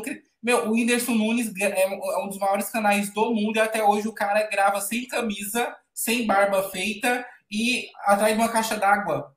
Porque a essência Exatamente. dele, não adianta eu querer fazer algo grandioso. Pra você ter, quando eu tive a ideia de fazer o podcast, eu não queria fazer o podcast assim. Eu queria fazer um estúdio com câmera. Eu falei, meu, por quê? Calma aí. É, é 20 conto para você fazer um podcast daquele? Cara, isso é muito verdade. Você falou sobre uma coisa que eu concordo, essência. Quando você tem a essência, não adianta você tentar mudar. É igual quando eu vou compor. Eu tento falar sobre coisas diferentes, mas eu não consigo. Porque por mais que eu fale sobre contexto social, contexto de amizade, contexto amoroso, eu sempre caio no sentido de falar resume o amor. eu sei que isso é muito gayzinho, mas é verdade, sabe? Eu não consigo falar sobre outra coisa a não ser sobre isso, sabe? Às vezes de uma forma mais agressiva, às vezes de uma forma mais branda, às vezes de uma forma mais carinhosa ou uma forma mais triste, mas o amor ele se resume a isso, sabe? Eu acho que o amor ele não é as mil maravilhas. Eu acho que o amor ele pode ser trazido para diversos contextos. Nós estamos acostumados a trazer o amor somente para um contexto de relacionamento amoroso.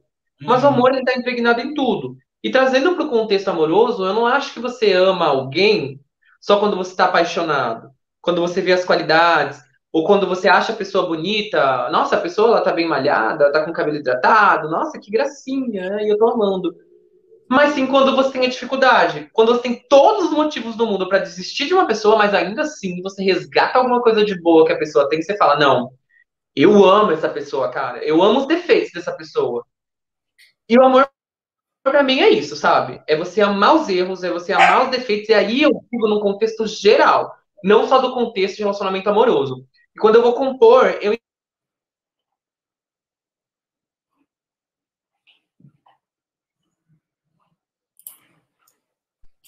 não deixa de ser amor. É, essa nova música que eu, que eu vou lançar, que não é nem, a, nem o próximo single, mas é uma música que eu, que eu tenho feito com tanta dedicação, sabe? Tanto carinho. Ela fala sobre isso, sabe? Tipo, sobre você ser, você ser o que você quiser ser, sobre a maneira como as pessoas elas deturpam as suas palavras, as, as coisas, entendeu? Sobre como a gente está vivendo num país que tá errado, cara, tá de cabeça para baixo. A gente precisa se posicionar. Os artistas estão aí para incomodar, estão aí para incomodar. Eu Mas acho que os artistas estão incomodando é até engraçado porque a Bahia tá no que tá, tá acontecendo na Bahia e o presidente do país está é, é, pescando. Na praia. Exatamente, está na praia. Olha, Aí a Rafa Kalimann, ela doou, parece que eu não me engano, não sei quantas toneladas de alimento para Bahia. Eu fui nos comentários, saiu no Jornal Extra. Ela foi detonada. Quer aparecer, que não sei o quê. E eu, pen- eu aí, aí eu quero, mas eu falo, não, não vou comentar, porque se eu comentar, o, meu é, comentário vai ser tão assim que eu vou ser bloqueado no Instagram. Agora, uma coisa que eu falo, o artista, ele não é obrigado a ajudar. Ah, mas ele é rico, ele tem dinheiro. Não interessa. O artista. Sabe por quê? Porque isso é um dever do governo. O artista, ele tá ajudando de coração. Aí chega a pessoa e fala assim: ah, porque quer aparecer. Ah, porque não sei o quê. Ah, porque é obrigação dele. Não, não é. Mas é exatamente aquele no seu conceito. Está incomodando. Meu, e- exatamente. Porque o, pre- o nosso querido presidente ele tá pescando, cara. Tem milhares de pessoas lá. É o que aconteceu com Manaus, quando Manaus tava sem oxigênio. O Whindersson Nunes não sei quanto. Ah, quer aparecer. Ah, quer não sei o quê. E, e o pessoal nunca fala assim, mano, que bacana, que legal, Deus abençoe. Não, tá julgando. É, quando eu digo que a situação do país está crítica e triste, é porque realmente tá, sabe? Eu não consigo. É, é, eu tava falando, eu tava fazendo uma reflexão no Natal, sabe? Aí eu tava conversando com a minha mãe, aí minha mãe falando sobre o Natal, não sei o que, blá blá blá, que não sei o que de ceia, não sei o que de blá blá blá, não sei o que de blá blá. Aí eu parei pra pensar. Dias atrás, antes de eu conversar com a minha mãe, eu tava conversando com uma amiga minha, uma amiga muito, muito querida. E aí a gente tava falando sobre isso. Nossa, graças a Deus, né? Muita gratidão por a gente ter o que colocar na mesa. Sei lá, de repente ter um peru, ter um isso, ter aquilo, aquilo outro. Mas, cara, será que a gente tá vivendo o Natal como realmente é? Principalmente no Brasil hoje, porque tem gente catando comida do caminhão de lixo, sabe? Tipo, da lata de lixo, tem gente passando fome, tem gente juntando moeda para comprar osso no açougue. Então, será que o Natal ele realmente tem o significado que ele deveria ter hoje em dia, sabe? A imagem que ele realmente deveria representar? Então, assim, eu não consigo estar feliz, comemorar, confraternizar no Natal sem pensar nessas coisas. Eu sei que pode soar meio clichê, meio é, meio militante, nossa, porque a gente tem que. Porque hoje é assim, né? A teoria do mimimi é. se- que nem você deu o exemplo da Rafa Kalimann. Ela poderia muito bem ficar na dela, curtindo o dinheiro dela, mas não, ela preferiu o quê? Se posicionar em relação a uma situação crítica e triste que está acontecendo no E país. eu acho que isso é uma crítica pro governo. Sim, exatamente. E mais. E mais, digo para você, ela, como uma pessoa que tem muitos seguidores, ela se torna, querendo ou não, influente. Entende? Se torna influente. O Léo Picon mesmo postou esses dias no, no Instagram sobre os deputados. Se todos os deputados se organizassem e eles podem para doar parte do auxílio paletó deles, que eu, eu não, não- me recordo o valor exato, mas são milhares de reais, né, para cada um. daria para arrecadar bilhões de reais e resolveria a situação que está acontecendo na Bahia.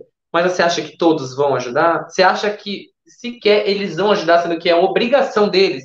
Aí eu falo, às vezes tem uma pessoa que trabalha, raladura, aguenta humilhação para ganhar um salário mínimo e não conseguir abastecer o seu carro por conta do preço do combustível, não conseguir ter a dignidade de entrar no supermercado e comprar um, uma refeição básica, uma cesta básica, entendeu? Então, assim, a gente está vivendo momentos sombrios e que Infelizmente, eu não estou sendo negativo, porque eu sou uma pessoa que procuro pensar pelo lado positivo e olhar as coisas de uma forma esperançosa, mas eu não acho que o Brasil vai melhorar muito em breve. Infelizmente, a gente tem um ano de governo Bolsonaro ainda. O Bolsonaro já sabe que ele perde em todos os cenários, independente de quem concorrer com ele. Ele vai foder o Brasil por mais um ano. E nas eleições de outubro a dezembro, Escreve o que eu tô te falando, hein? Escreve o que eu tô te falando. Ele vai deixar uma merda muito, mas muito, muito gigantesca, muito maior do que tudo que a gente viu nesses quase quatro anos de governo. Escuta o que eu tô te falando. Porque ele vai deixar o Brasil numa situação ingovernável. Para querer, tipo, jogar no colo do próximo presidente, que a gente sabe quem vai ser, né? É o Lula. é o Lula. É, é, eu voto 13, é, mas então, enfim. Eu estava conversando, tem uma, é, tem uma, uma, uma, empresária, ela é empresária influencer, ela mora em Portugal, é brasileira, né, a Patrícia. Amo o trabalho dela. E a gente conversa muito pelo, pelo, pelo Instagram. E a gente tava, ela falou, uma vez ela falou, ela me chamou e falou assim: Nossa, você tem um meio trejeito do Agostinho Fernandes. é verdade. Aí eu, aí eu dei risada, a gente começou a brincar, eu falei, a única diferença é que eu não pago pau o presidente, né? E por incrível que pareça, eu sigo eles nas redes sociais. E uma vez eu falei para ele, eu falei assim, mesmo eu não gosto, eu gosto dele como empresário e como maquiador, mas eu respeito a posição dele ser chaveirinho da, da primeira dama ele quer ser jovem. É, é, é, algo que eu respeito. Eu não apoio, mas eu não vou criticar é ele. Assim, amigo, deixa eu te falar. Eu respeitava ainda, olha lá. Não, não, é assim, eu acho que é muito interessante esse assunto que a gente está vendo aqui, esse ponto que a gente chegou da conversa, porque eu não acho que você é obrigado a concordar comigo, nem eu com você, e nem quem está assistindo, por exemplo, concordar com você ou comigo. E, enfim, isso é democracia. Uhum. Mas o que eu quero dizer é o seguinte: eu acho que em 2018, muita gente, eu acho que até boa, foi enganada pelo Bolsonaro, votou no Bolsonaro, porque acreditava numa coisa que não existia. E ok, essas pessoas se arrependeram, essas pessoas já entenderam que não dá certo. Ok, você tem o direito de se arrepender e ter uma segunda chance. Mas eu acho que enquanto a gente estava julgando o Bolsonaro por ser misógino, machista, homofóbico e todas aquelas coisas que as pessoas julgam mimimi, era uma coisa. Mas hoje, o Bolsonaro não é só isso que eu acabei de falar. Ele é muito mais do que isso. Ele é ruim para a sociedade como um todo. A gente, quando a gente pega para comparar é, com outros países o enfrentamento à, à pandemia do coronavírus, o Brasil foi péssimo, foi um lixo. Essa que é a verdade. Ele foi um péssimo gestor. Porque, assim, por um momento, eu pensei, o Bolsonaro foi eleito democraticamente, eu, David Negrão, respeito a democracia e vou esperar quatro anos para ir na urna e votar em quem eu quero que seja o próximo presidente. Mas não. O, quando a gente fala de Bolsonaro, a gente está falando de um buraco, mas um buraco muito abaixo do que as pessoas acreditam. O Bolsonaro ele não é só ruim para quem é menos favorecido, para as pessoas que são homossexuais, para mulheres, para negros ou para as pessoas pobres. Ele é ruim até para quem é rico. Ele é bom para quem é multibilionário. Para essas pessoas ele é bom. Essas pessoas querem ele no poder. Mas uma pessoa que mora ali no Alphaville, que é rica, que tem poder aquisitivo, tá sentindo no bolso também. Pode ser fútil o que eu vou falar. Mas a pessoa que ia no shopping comprar, sei lá, uma bolsa da Prada, não paga mais o mesmo valor que ela pagava anos atrás. Essa pessoa, ela abastece o carro dela para ir para o litoral também. Ou para ir sei lá, trabalhar, que seja. E a gasolina é o mesmo valor. Entendeu? Então, assim, o que eu, o que eu quero dizer pra você é que o Bolsonaro é ruim pra sociedade. Como pessoa, como gestor, ele é péssimo em todos os sentidos. Então, assim, hoje, em 2018, e talvez ali em 2019, eu entendia, eu respeitava a opinião de quem votou no Bolsonaro, democraticamente. Ok, a pessoa ela é de direita, extrema, tem os, os valores, acredita nesses valores, apesar de eu não concordar, é isso, eu vou, eu vou expor a minha opinião, mas respeito, ok. Mas hoje, em pleno 2021, não tem como defender e nem respeitar quem defende o Bolsonaro. Não tem como. Tem muita gente, eu vejo alguns comentários. Meu, quando eu escrevo, quando eu vejo alguém escrevendo hashtag Bolsonaro 2022, eu quero morrer. Mano, essa pessoa usa o que? Mas fica tranquilo, são só 19% das pessoas. A aprovação dele tá muito ruim. Nossa. Vamos, vamos. A gente tava... Você acredita que quando eu falo de Bolsonaro eu perco muito seguidor no Instagram? É sério. Eu Eu perdi muito seguidor no Instagram. Se eu quero perder seguidores muito. no Instagram, eu falar de Bolsonaro. Eu perco pelo menos mas isso é bom pra fazer uma limpeza. Eu não gosto, eu não gosto de barata. Então eu gosto de eliminá-las.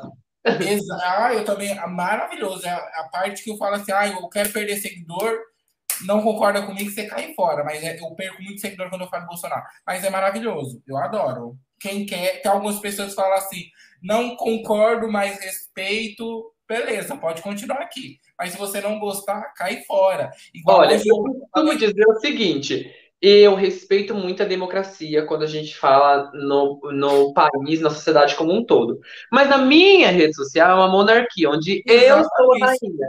Então, a porta da rua é serventia da casa, entendeu? Eu não faço Exatamente. questão de ser bolsominion me seguindo. Então, que vá com Deus. Não, e mudando aqui, vamos. O assunto. Gente, olha, esse assunto tá maravilhoso. A gente tá conversando sobre tudo. Tudo. Nossa, quando o papo flui. 2022, você falou que tá vindo com EP, né? Você não pode falar muita coisa, né? Mas a gente é curioso. Quantas músicas vai ter esse EP? Você falou que vai fazer é, é, uma. É, é, é, um, um resumo de tudo aquilo que você é, falou, fala sobre. é, Uma história. é, um, vai ser um. É, na verdade, eu tenho estudado a forma como eu vou lançar isso, sabe? Eu não sei se seria benéfico para mim ou para minha carreira lançar o EP logo, logo de cara, porque assim, eu não tenho tanta visibilidade quanto eu gostaria de ter. Afinal de contas, Alexa, eu, eu falei isso no podcast, eu acho, da, da Stephanie, se eu não me engano. a A gente Stephanie maravilhosa. A gente falou da, da Alexa. Alexa lançou um álbum depois de anos que ela já estava famosa e ela sempre lançou música, ela nunca lançou um EP. Então, é sobre isso que eu queria falar, sabe? Eu tava pensando, eu não sei ainda se eu vou lançar um EP logo de cara, pá, com tantas músicas, ou se eu vou lançar as músicas individualmente e quando eu fechar o EP, pá, formar o EP com o último lançamento. Eu não sei quão benéfico seria, é uma coisa que eu tenho é, pensado, estudado, como eu, como eu faria, sabe? Então eu não sei é, como, como eu vou lançar ainda esse EP, tá? Mas é uma coisa que eu tenho muita vontade de fazer. E por mim, eu, eu sou louco, assim, apaixonado por isso. É uma coisa que eu quero muito. Eu que já lançaria todas as músicas pá de uma vez. Só quando eu penso no ao vivo, sabe? Porque eu pretendo fazer muitas apresentações ao vivo em muitos lugares, se Deus quiser. Lava chutas dela cantos amanás. Mas. Perceba. Não, de verdade, sabe? Eu me proponho, sabe, tipo, a procurar lugares, tentar me apresentar em, em alguns lugares. Então, assim, é, eu gostaria de lançar as músicas para ter um trabalho, porque eu não gosto, não sou muito fã de fazer cover, tá? É, apesar de que eu acho que tem que ter um cover ou outro ali, mas eu não gosto de, por exemplo, ter duas músicas minhas e dez músicas de outros cantores. Eu, não me sinto confortável, sabe, em, em fazer isso. É, então, assim, é, eu tenho uma música que ela tá, é, ela tá gravada já tem um ano, que é com o Frugal, o nome dela é Vai Toma. Mano, Que ela é Vai Toma, eu gravei ela na mesma época que eu gravei- gravei Amor de Despedida. Ela, ela é uma música que ela é mais falada, ela é um, um funkzinho, um brega funkzinho, e eu acho que eu vou lançar ela primeiro de todas, porque ela é uma música que retrata um pouco daquilo que eu falei, sabe? Tipo, que eu gosto de trazer para as minhas composições é o que eu gosto de falar. Então, por exemplo, o nome dela é Vai Toma, e ela faz um trocadilho com Vai Tomar no seu. para Vai Tomar no seu carnaval. Porque muita gente critica o carnaval e eu sou apaixonado pelo carnaval. Eu acho que você tem o direito de gostar ou não do carnaval. Eu amo. Então tem muita gente que, quando eu falo do carnaval, a pessoa fala, nossa, que saco carnaval, não gosto de carnaval, não sei o quê. Então a música ela faz um trocadilho com isso ela é um funkzinho, um brega funkzinho, e que no final tem é, a batida de escola de samba. Então tem bateria, é um, um trocadilho bem legal. E ela até começa, vou até soltar um spoilerzinho, ela começa assim: Hoje eu quero que se foda, só quero me divertir. Para os perrecos invejosos, só lamento, sai daqui. Você fala que me odeia, mas no fundo paga pau. Eu esqueci o resto, mas é basicamente assim. E aí vem o refrãozinho com vai tomar, vai tomar, vai tomar no seu carnaval. Tarará. E aí no final tem a batidinha de escola de samba. Então é uma música já tá pronta. Eu tô vendo como que eu vou gravar o clipe dela e tudo mais. Então eu pretendo lançar ela como a primeira do EP mais promocional. Não sei se vai ter clipe ou não. Porque o carro-chefe mesmo desse EP é, uma, é essa música que eu te falei que ela tem complexidade, tanto na letra quanto na produção dela. É uma música assim, que eu tenho um carinho. Eu nem lancei ela, tenho um carinho muito especial, porque ela tem uma letra muito forte sabe?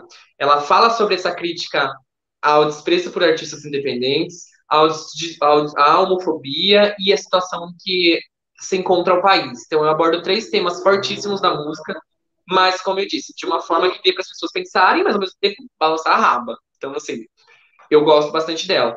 E aí, é, o EP como um todo, ele teria inicialmente seis músicas, tá? Então, eu, seis músicas fora, fora as músicas que eu já lancei. Porque mais do que isso, e tem, já viraria um álbum, entendeu? Então eu não sei quão uhum. vontade. Então, assim, é uma coisa que eu tenho estudado muito. Eu não tenho uma organização central assim. Tem o Anderson, tem a Thaís, que dançam comigo e que me apoiam, me ajudam muito nessas decisões. Eu escuto muito eles, porque afinal de contas, eles estão muito envolvidos assim no, no, no processo, né, de, de toda a música. Então, assim, quando eu penso no EP, eu penso no ao vivo tá? Tipo, no que eu vou fazer ao vivo. Então, assim, eu penso, será que eu lanço agora três músicas, como EP, um mini EP, e depois eu lanço um segundo EP com três músicas, eu lanço as seis músicas, depois mais seis. Então, assim, no momento eu tô um pouco confuso. Mas eu prometo que até o final de janeiro as coisas já começam a aparecer aí. E Vai Toma, que é a música que eu posso falar agora, que já tá pronta, ela já vai surgir muito, muito, muito em breve mesmo. Agora a outra, ela ainda está em processo de produção e eu acho que talvez aí até fevereiro ela deva surgir. Você faz um, um, uma meta? Você colocou, coloca metas? Ou não? Você deixa fluindo? Você fala uma meta em relação, por exemplo, ao cronograma? Isso, profissional. Ah, eu quero. Vamos supor, ah, eu tive duas mil visualizações é, no Spotify em 2021. Em 2022 eu quero 4 mil. Você coloca metas, ah, eu, quero fechar tantos shows ou não? Você. Não, eu não coloco, eu deixo fluir. Eu sei que o correto seria colocar essa meta, mas eu acho que essa meta poderia me frustrar. Então, assim, eu sei que ela poderia me deixar muito feliz, mas ela poderia me frustrar. E eu sou uma pessoa que, quando eu me frustro, eu fico muito magoado, sabe? Tipo, você pode às vezes não demonstrar, mas fico muito magoado. Então, eu prefiro deixar fluir, sabe? Óbvio que todo lançamento que a gente faz, a gente espera que ele flua bem como os outros. Graças a Deus, dos três lançamentos que eu tenho, todos eles fluíram muito bem. É, o jogo virou, que foi a primeira música que eu lancei, ela tem mais é, produções do Spotify.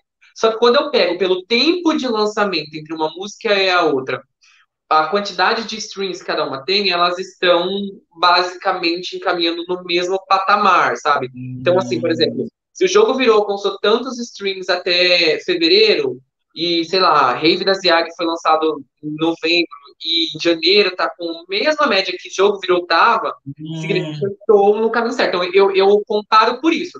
Mas eu não lanço uma música pensando assim, eu quero que tenha mais é, visualizações do que a outra, porque eu não sei se eu vou me frustrar ou não. Então eu não me apego a isso, simplesmente deixo fluir. O que eu faço geralmente é me programar dessa forma. Para 2022, eu tenho um, um, objetivo, na verdade, muito maior do que qualquer outro objetivo que eu já tive assim, na minha vida. entendeu? Voltado 100% para minha carreira musical. Então, assim, eu pretendo sim. Aí entra na questão de que eu não sei se eu lanço o EP inteiro, porque se eu fosse lançar as músicas individualmente para depois formar um EP, eu teria basicamente um lançamento por mês. E isso me soou um pouco mais interessante e misterioso, sabe? E o uhum. show, eu quero contar realmente uma história. Aí entra uma coisa até que eu acho que. Eu posso estar enganada, tá? Você até me corrige. Não sei se você já viu isso ou não. Que eu acho que as pessoas não fazem muito no Brasil. Não contam uma história no show. Tipo, a Madonna, por exemplo, dela, ela tem blocos no show dela. A Paula é muito no lançamento dela, mas não do jeito que eu quero. Eu quero uma coisa realmente teatral, entendeu? Por exemplo, assim, eu quero começar um show contando uma história, com um figurino, aí vai mudar para o segundo bloco, eu vou abordar outro tema. Então eu penso muito no ao vivo, sabe? Entra a questão de teatro também. Eu fiz teatro por, por anos, é uma coisa que eu amo muito, sabe? E uma coisa que eu sempre sonhei em fazer foi o teatro musical, que eu nunca tive a oportunidade de fazer. E eu acho que é uma ótima oportunidade de conciliar as duas coisas, sabe? Trazer o teatro para o meu show. E tendo o Anderson e a Thaís, que dançam comigo, e compram muito a minha ideia, me deixa muito feliz e mais animado para fazer as coisas, entendeu?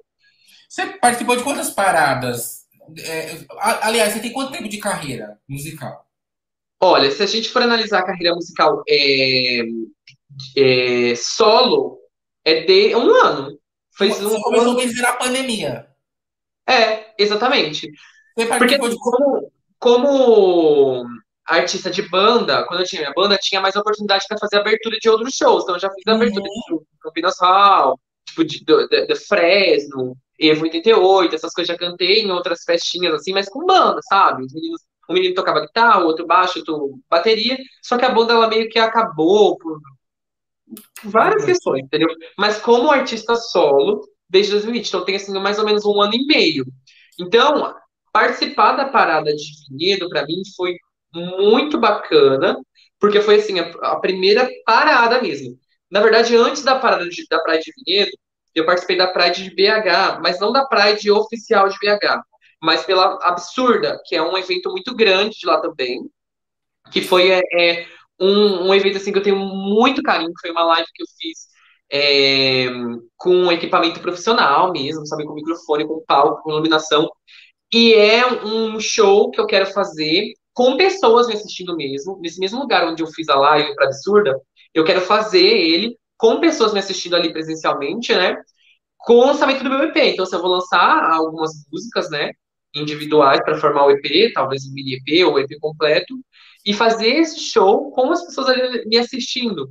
Então, é, é, eventos mesmo, assim, eu não participei de muitos, mas eu considero ok pela, pelo tempo de carreira que eu tenho. E assim, eu tenho realmente uma expectativa muito grande, espero não me decepcionar, e de participar de algumas coisas. Assim, o fato de você me convidar para esse podcast já é algo assim que me deixou muito feliz.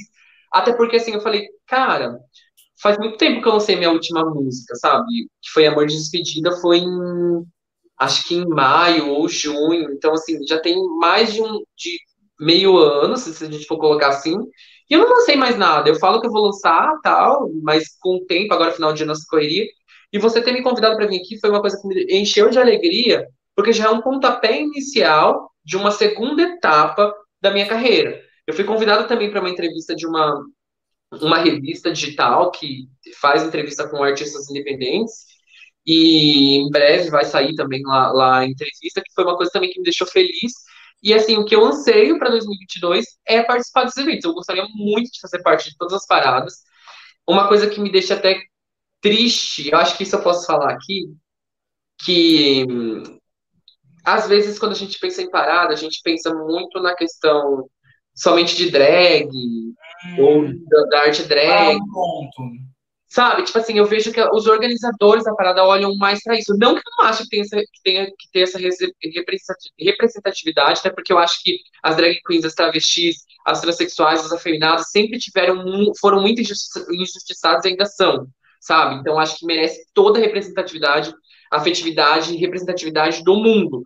Mas eu acho que as pessoas, por generalizar, acham que às vezes por você não ter essa representatividade drag, ou não ser tão afeminado, ou não ter um trabalho voltado para drag queen, entendeu? Talvez você não mereça ou não seja o momento de você participar. Isso me deixa um pouco chateado. Porque eu acho que quando a gente fala da parada, a parada eu penso num movimento que acolhe todo o público LGBTQIA+. Não importa se você é padrão, se você não é afeminado, se você é afeminado, se você é drag queen, se você é transexual, se você é travesti, se você é não binário, não importa. Tem que agregar valores e a diversidade como um todo, todas as bandeiras da nossa bandeira, todas as cores da nossa bandeira, entendeu? E, e isso foi uma coisa assim, teve uma parada que me deixou um pouco chateado agora, que eu falei assim, nossa, tipo, eu pedi muito antes, sabe, participar, a pessoa falou assim, não, vai dar certo. Aí chegou a época, eu chamei a pessoa, a pessoa falou assim, ó, a gente já fechou o cast, e esse ano a gente vai mostrar mais representatividade da, das drags e não sei o quê. Aí eu não falei, mas eu fiquei chateado, sabe? Porque, tipo assim, tá, beleza, eu não sou drag queen, mas eu sou gay, sabe? Eu, e eu, particularmente, sinto a dor dos meus irmãos, não importa qual a representatividade deles dentro da comunidade, entendeu? Por que, que a minha arte não pode aparecer, entendeu? Sabe? Então eu acho que às vezes eu, o, o, o pessoal que está por trás da organização da parada, eu não estou generalizando, não estou falando de todas as paradas, pelo amor de Deus, tá? Mas estou falando assim, de alguns, alguns organizadores segmentam demais as coisas a um ponto que chega a excluir. Então eu não acho que isso é legal, entendeu? Ó, acho que falar... tem, tem espaço para todos. Vou puxar a sardinha, porque eu faço parte da, da associação, mas é, você já participou, você sabe disso que eu estou falando. É, a Pride Vinhedo, a Associação da Parada Orgulho LGBT de Vinhedo, a gente tem um carinho muito grande para os artistas, né? Porque o cara tira tempo, figurino, sabe disso, né? Então, a gente, a única parada que a gente pega um dia, a gente contrata câmera, uma equipe, grava, edita, é, faz uma edição bacana. Você participou das duas paradas de vinhedo na pandemia, na última, né? Olha, participei da parada de vinhedo e aí, é, atrave... olha só, olha só, só, só puxando um gancho disso daí, para você ver o quanto é importante para um artista ter espaço e ter pessoas que acolhem. Eu participei da parada de vinhedo.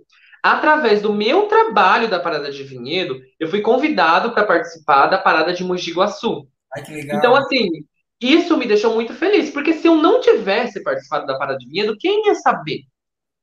Será que o pessoal ia saber que eu cantava, que eu existia? Então, assim, é um pedaço. Eu, não tem como você não relativar o seu trabalho com a representatividade, com a forma de você acolher as pessoas.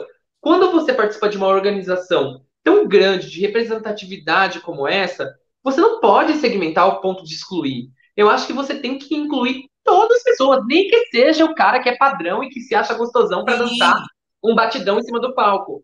A, Meu, parada de Vinhedo ela já foi julgada, polemizada. A, a primeira parada que a gente fez é que foi na rua, né? Que foi a presencial, que foi em 2019, né? Antes de tudo isso. É, a prefeitura não nos apoiou, a gente não tinha o apoio da prefeitura, a gente não tinha o apoio da guarda municipal, para você ter ideia. A gente fez acontecer o nosso direito de ir para a rua e ter o direito que a guarda municipal e a polícia militar era obrigada a estar ali, porque a, é, é, eles estão lá para guardar a população e a gente tinha o direito de estar na rua, tá? A gente não tem o apoio da prefeitura, a gente colocou quase 10 mil pessoas na, nas ruas de Vinhedo. O nosso evento aconteceu do meio-dia até as 10 da noite. 10 em ponto acabou o nosso evento por causa do, de questão de barulho, né? A gente respeitou isso. A gente não teve uma ocorrência, a gente não teve uma briga, porque depois de tudo, é, que acabou o evento, tem a parte burocrática. O Guilherme vai até a Guarda Municipal, quer saber dos ocorridos, quantas brigas teve. Não teve uma briga. A gente, em nenhum momento, para o trio, para o show, para separar a briga. Nosso público em Vinhedo, 60%, eu acho, né? 60% era hétero, tinha criança na nossa parada, fantasiadinha, brincando, sabe? E aí a gente foi criticado porque no nosso evento não as pessoas achavam que não tinha travesti, que a gente não deu visibilidade. Paula, a Paula era, ela é da associação, ela é travesti. O nosso padrinho é um homem trans, é o Cris Negrini, Então a gente fez, saiu isso, teve uma, uma youtuber aqui da região que fez um vídeo destruindo a gente, mas tudo bem, a gente mostrou que a gente tinha. E também a gente foi julgado porque a gente dava muita abertura a cantores.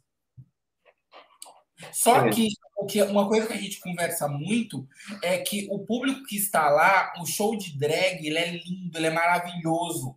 Só que a gente, tá, a gente tem que entreter o público. O público ele quer dançar, ele quer pular, ele quer cantar. Então a gente tem que colocar cantores. A parte que você falou de uma, de uma das, é, das associações que falaram que estavam em cima da hora, eu lembro como hoje a gente já tinha um elenco fechado tá? Porque assim, o, o elenco envolve muita coisa, né? É, não é somente o artista, mas a gente tem que fazer um cronograma de horário, o artista ele vir, tem artista que trabalha, como você falou. Você tem, tem a pandemia, né? Dizer, né? Juntou a pandemia, então a gente, meu, o artista ele pode estar horário, ele pode estar aquilo. E eu e o Guilherme e a Thalita, a gente estava em reunião na minha casa, lembro como hoje. E a gente recebeu um e-mail da Kyla de São Paulo falando que sabendo da, é, da parada, que queria uma oportunidade para cantar. O Guilherme Leu, o que, que você acha? Eu juro, eu ali mesmo falei, nossa, Kyla, que legal, já me passou as redes sociais. Eu dei um jeito de colocar a Kyla dentro da parada. Ela saiu de São Paulo, ela veio para Campinas é, é, fazer, é, é, mostrar, porque é exatamente aquilo que você falou, é oportunidade. Mesmo que nossa parada não seja gigantesca, porque a gente está numa cidade pequena, mas a gente dá oportunidade para aquele artista. Mas eu posso falar uma coisa para você? Eu discordo. Eu acho que a parada de vinhedo ela é gigantesca. Uhum. E ela ainda vai ser muito mais. Porque, justamente por isso, eu acho que você fazer igual repetir o que todo mundo faz, é muito fácil. É muito fácil. Você pega, por exemplo, uma parada de, sei lá, de São Paulo, que é praticamente impossível Nossa. espaço para artistas independentes. Aí você pega a segunda, que é de Campinas, que também já ali. Bom, não quero entrar nesse mérito. Mas você pega, por exemplo, a questão da, da, da, da parada de vinhedo, quando você pega é, todo o cast, sabe? Todas as pessoas que estão por trás dos bastidores, eu, como artista, posso falar que eu me senti muito acolhido. É, e tenho certeza que as outras pessoas também. Então, assim, teve representatividade. Vocês uhum. trataram os artistas como artistas, entendeu? Então, assim, eu acho que isso é muito importante e valoriza o ego, o trabalho do artista de uma maneira que vocês não têm noção. Então, assim, eu acho que eu, talvez eu não tive, não tive um momento de poder agradecer, mas aqui eu estou tendo espaço e eu quero dizer que eu sou muito grato muito grato mesmo por ter participado dessa parada, porque me fez feliz, me fez me, me sentir importante como artista. De verdade, gostaria muito de ter a oportunidade de participar novamente, mas mesmo que não tenha, eu tenho certeza que os artistas que venham a participar vão dar o seu nome, vocês vão ter o mesmo carinho e, e, e, e acolhimento que vocês tiveram. Então, assim, eu acho que isso é muito importante. Entra naquela questão da propaganda do boca a boca, que nem o dealer estava falando aí do Condzilla, que a gente acha que é uma coisa e no final das contas é outra. Então não adianta você ser a, a maior parada se você não tem representatividade, se você não tem uhum. amor, se você não, não, não acolhe as pessoas. Porque eu acho que a parada é um momento de você acolher as pessoas, é um momento de você lutar por, por direitos, entendeu? Direitos do momento. Então, assim, sei lá, seja a união estável,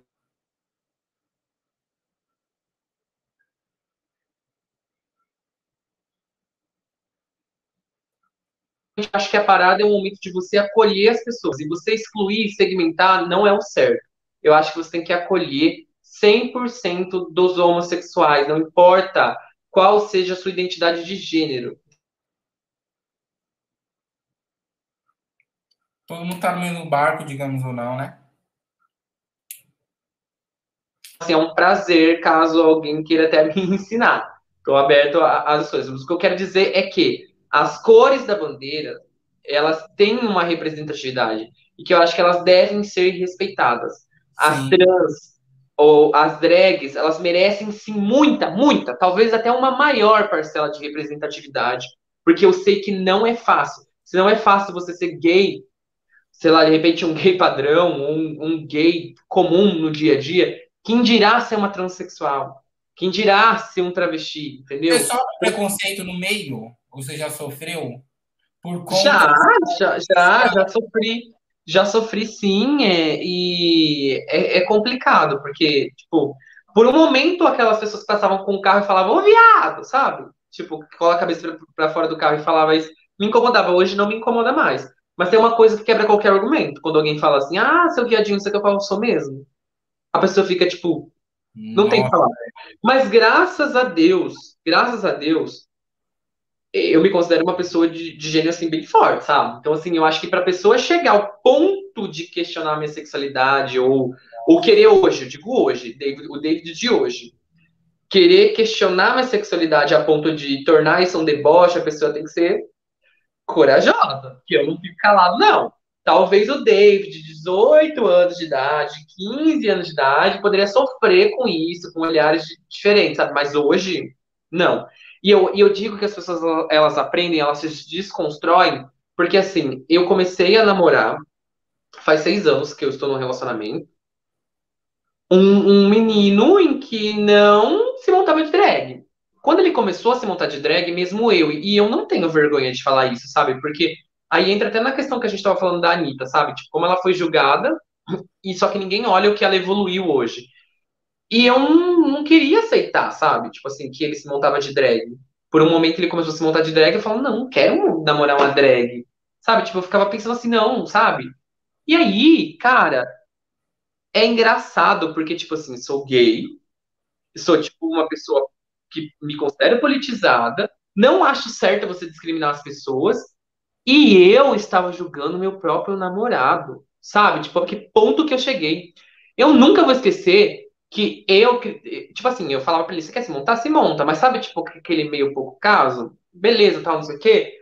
E aí um dia a gente foi num show, na Mention, no show da Aretusa Love. Nossa! Cara, o povo vai a Aretusa Love, ela, ela me esmurrou.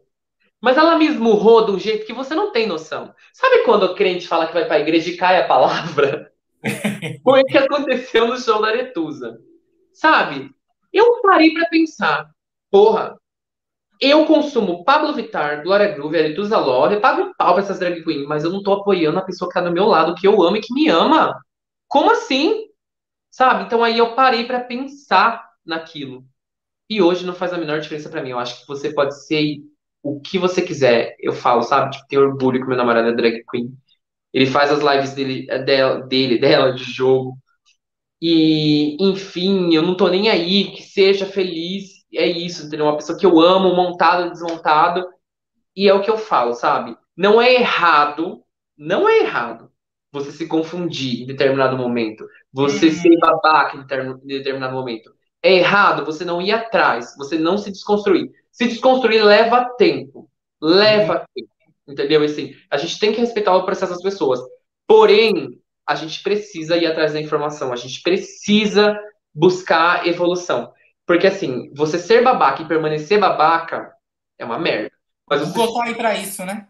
É, você ter uma atitude babaca, mas você reavaliar, pô, você reconhecer, você falar, poxa, eu errei, sabe? Foi o que aconteceu comigo. E não só o que acontece comigo, mas acontece com outras pessoas, eu acho que é ok, entendeu? O problema é você errar e permanecer no erro, entendeu? Então, assim, então eu acho que é essa questão, é você saber acolher e se você não tem nada de bom para falar, não fale, fica quieto, mas vá atrás da informação, que vale a pena, entendeu? Você se evoluir, se transformar. Eu acho que a gente está num, num, num, universo onde a gente pode se transformar se evoluir muito mais. Não sou uma pessoa 100% boazinha, que sei de tudo, que, nossa, ai, não, não, não. Tem inúmeros defeitos e eu reconheço os meus defeitos, sou chato com algumas coisas, mas eu, eu, eu, eu procuro aprender, eu converso, sabe? Quando eu vejo que eu tenho uma opinião muito divergente de alguém, eu faço questão de conversar com essa pessoa. Eu falo, cara, por quê? Por que, que essa pessoa é assim, eu sou assim? Eu quero entender. Eu quero entender por que, que a pessoa pensa daquele jeito, eu quero entender por que, que eu penso desse jeito. Será que eu tô realmente certo, a pessoa tá totalmente errada? Eu quero, eu quero tirar a prova disso. Ou será que eu tô totalmente errado e a pessoa, no fim, no fim das contas, está certo? Porque às vezes a gente se vê tão obcecado pela nossa opinião, pelo que a gente acredita, que a gente não dá espaço para ouvir as pessoas. E às vezes as pessoas estão certas, entendeu? Então é isso. Meu, que papo bacana o nosso. Duas horas, um papo, eu acho que é muito legal é, essa live. Me desculpa os outros podcasts, tá? Mas eu acho que em questão de papo, esse foi o número um. É, em questão de a gente entrou em tantos assuntos que quem vai assistir depois ou vai ouvir depois é, vai pensar, meu, eles eles são inteligentes, né? Não julgue pela aparência, eles são inteligentes, né? E é, é, muito bacana a gente partir, sair em todos os assuntos, é como você falou lá no começo, vamos ser politizados, vamos pesquisar, vamos correr atrás, para a gente ter argumentos para falar para alguém. Não é simplesmente julgar por julgar, né? Meu, mas por que fala mal de fulano? Meu, vai pesquisar. Eu mesmo fiz isso, igual como eu falei para você eu julgava Madonna de conhecê-la. Mas eu fui lá, pesquisei, conheci e me tornei fã. Né? Então a gente é muito é bacana a gente falar sobre, sobre um pouquinho de tudo. Já vou agradecer você é, por ter aceito o convite, por a gente estar tá falando é, é, sobre todos esses assuntos. É, só para a gente finalizar, o que, que você espera de 2022? em questão de tudo, não somente artístico? Olha, em primeiro lugar, eu quero agradecer imensamente pelo convite. Eu fiquei muito feliz. Eu estou muito feliz com esse bate-papo que a gente teve aqui. Eu tenho certeza que a gente poderia ficar conversando por quatro horas aqui. Cara, eu tenho muita coisa para falar e eu adoro isso, porque, tipo, quando tem esse entrosamento. Mas eu entendo que tem todo um tempo, todo um contexto, e eu tenho certeza que oportunidades não faltarão. Com certeza. E, assim, de verdade, estou muito feliz com o seu trabalho vou, passei a acompanhar, como eu te falei, não conhecia. Quando você falou para mim, já fui rapidamente estudar, ver os outros podcasts, e assim, convidados maravilhosos também. Mas o que eu espero para 2022 como um todo é que as pessoas sejam felizes e aproveitem cada minuto da sua vida como se fosse o último, porque a gente viveu dois anos consecutivos onde a gente teve percas assim significantes. Nossa. E quando eu digo isso, eu não digo só sobre artistas que a gente gostava, que a gente conhecia, que se foram, mas eu pessoas que perderam seu ente querido, sabe? Por essa doença maldita que apareceu aí, ou por qualquer outra razão que seja. Então, assim, mais uma vez, torna a dizer, pode parecer clichê, mas o que eu espero para 2022 é amor amor no relacionamento, amor na amizade, amor na família, amor no seu trabalho, seja ele artístico, seja o que for. Se propõe a ajudar as pessoas, porque gente para ferrar as outras tem muito, gente para querer levar vantagem tem muito. Então, assim, não seja essa pessoa. Seja a pessoa que vai fazer a mudança na vida de outra pessoa, por menor que seja. Então, assim, o que eu espero é isso amor, mais amor e fora Bolsonaro. é isso que sempre. Fora Bolsonaro sempre. Sempre. Então é isso. E, claro, eu vou puxar a sardinha pro meu lado agora e pedir para quem quer que seja que esteja assistindo ou vá assistir, ou em algum momento veja isso e se identifique, me siga nas redes sociais, no Instagram, principalmente no Spotify. O meu foco maior é no Spotify, onde eu, graças a Deus, estou tendo um alcance um pouco maior. Tem coisa nova para ser lançada, que eu estou preparando com muito carinho. E a única coisa que eu espero é que você ouça a minha música, que venha falar para mim, olha, eu gostei. Se você não gostou também, pode falar para mim, porque eu sou aberto, estou aberto a críticas desde que construtivas entendeu? Quero entender, eu espero que eu agrade em algum momento com o meu trabalho. E para todos os artistas independentes, eu tenho o David Diller que estava aí, né, participando, é, é, comentando. Estou aberto a parcerias, tenho vontade de participar de muita coisa, de convidar muita gente também, mas o convite não pode partir somente de mim, tem que partir também de outras pessoas. Então, assim, vamos nos apoiar e amar mais. E eu espero que eu possa fazer parte de muitos eventos e mostrar o meu trabalho para todos vocês de várias formas. É isso. Toda certeza.